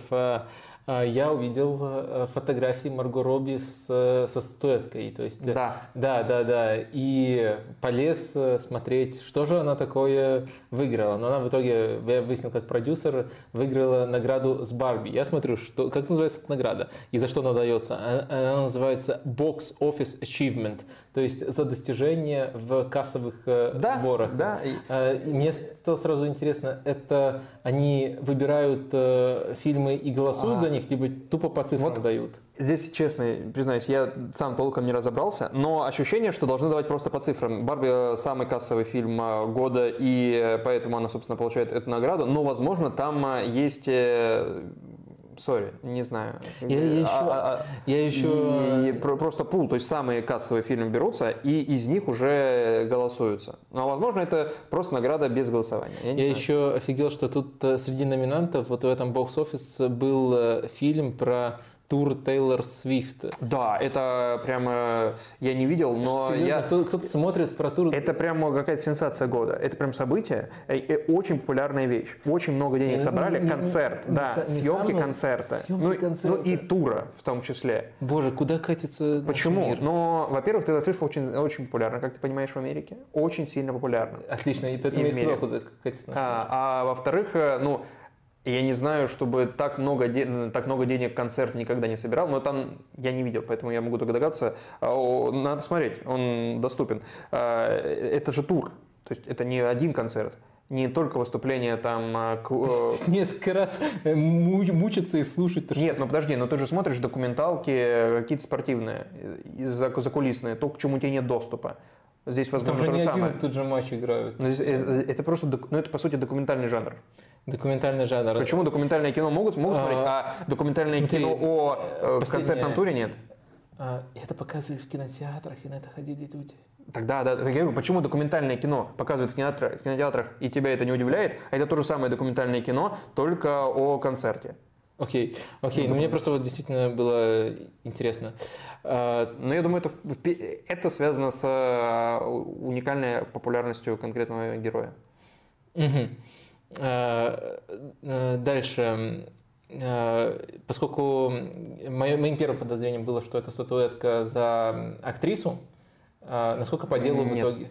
Да, я понимаю, я понимаю. Э, Вы выиграл там Эмма Стоун. Нас- Насколько это по делу? И... Я, я говорю, я не видел «Бедный не видел несчастный», но э, не сомневаюсь в Эми Стоун вообще ни секунды.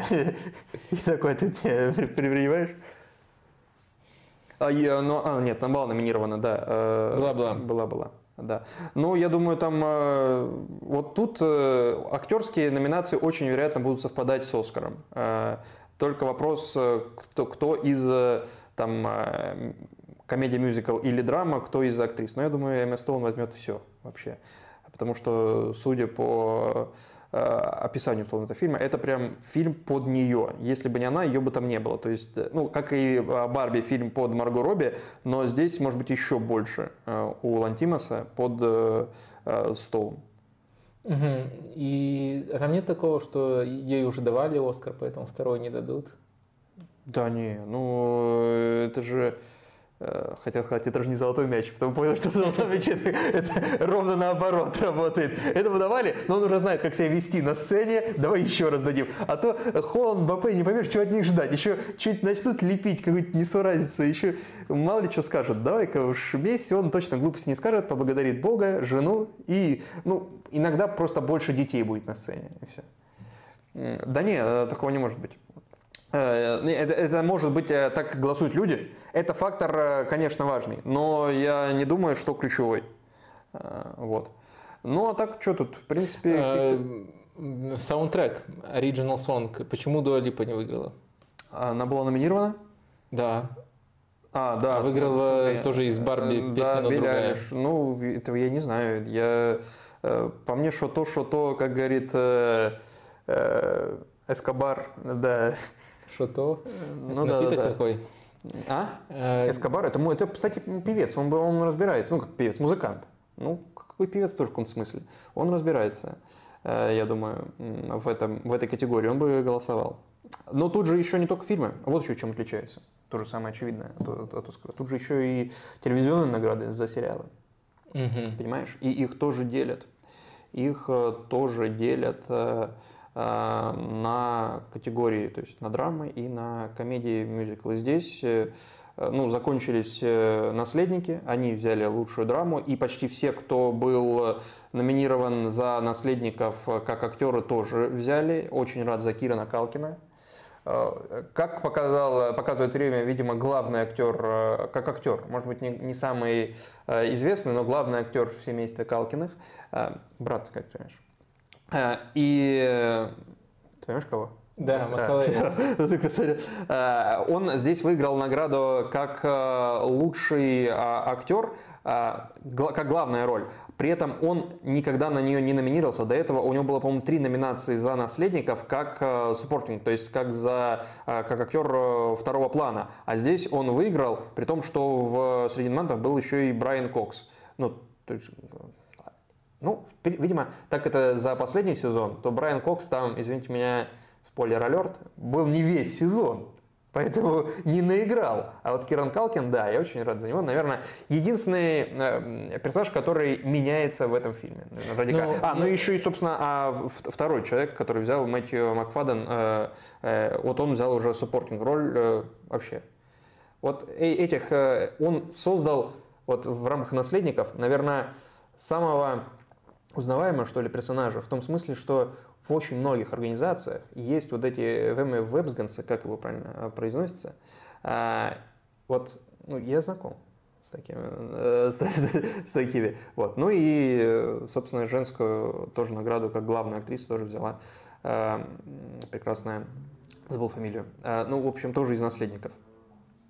Ну, не знаю, мне из номинантов The Crown больше нравится.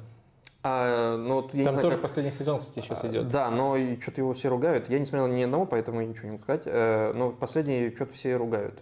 Все, первыми все восхищались, последние все-все-все э, ругают невероятно. Но им все-таки сложнее, им приходится периодически практически весь э, актерский состав обновлять. Но это про королевскую семью. Ну, Элизабет Дебики, да, я, я понимаю, что они там стареют, взрослеют, кто-то да, уходит. Да, а Элизабет да. Дебики выиграла, она, видимо, судя по внешнему виду, она играла принцессу Диану. Ты угадал? Ну, да, ну, она ну, визуально похожа Элизабет. Да. Э, да. А, ну и, собственно, все, что можно было выиграть, выиграла Грызня. Рад. Э, я по прошлом стриме, когда я говорил, какие три сериала надо посмотреть с 23 года, э, этот, а, подожди, «Грязня» была под номером один, как, ну, она здесь выигрывает э, как лучший мини-сериал, то есть даже три категории, видишь. А, и «Медведь», второй сезон «Медведя» тоже все забирает, э, это тоже прекрасно. А, а Ливон берет лучшую актрису как комедий. А, еще тут, кстати, по поводу комедии.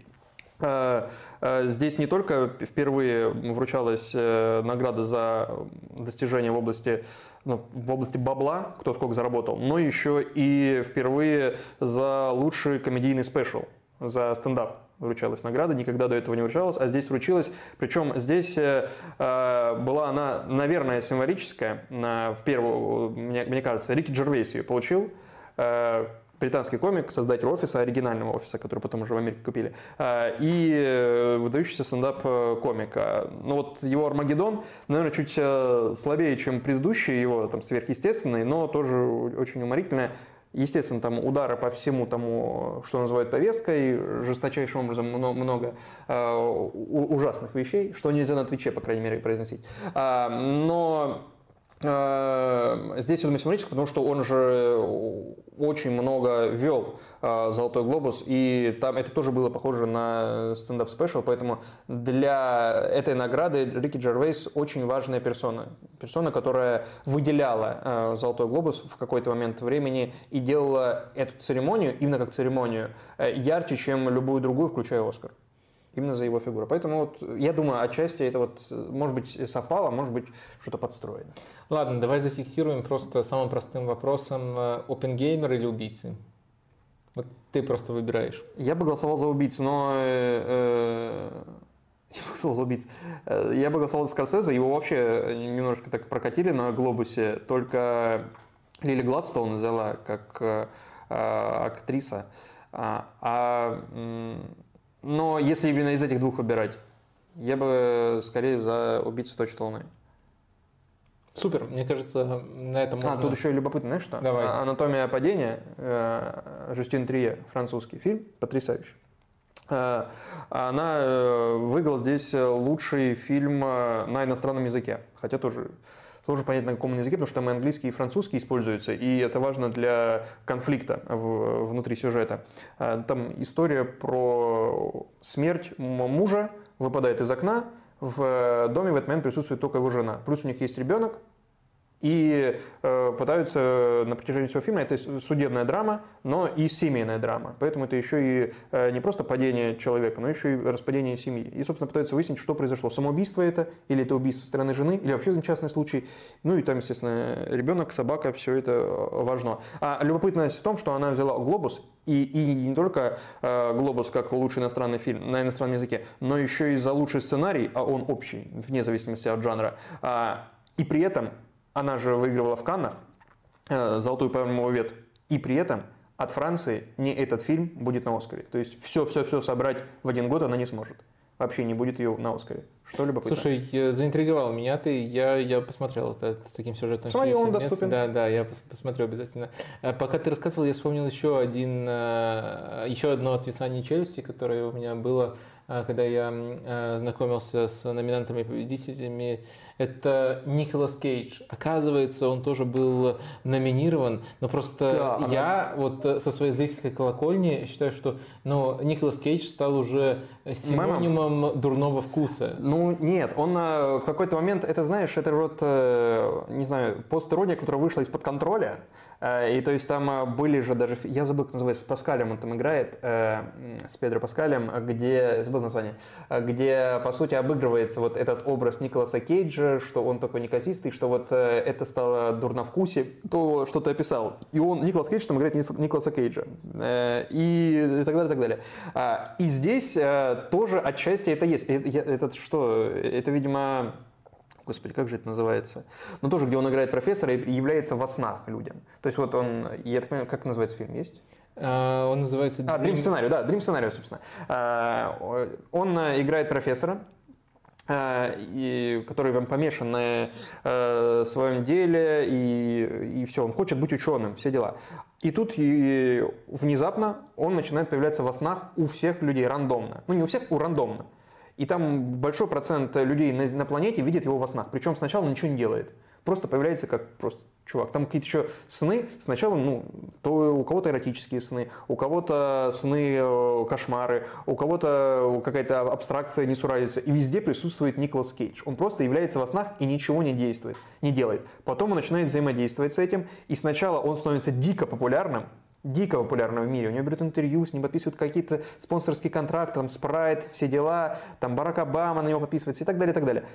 А потом, когда он становится э, Э, не знаю, олицетворением или первой ассоциацией с чем-то ужасным, когда в основном людям он начинает являться в кошмарах, э, то он становится автоматически его отменяют, просто отменяют категорически. Он становится самым ненавистным человеком вообще в истории, хуже Гитлера. Вот.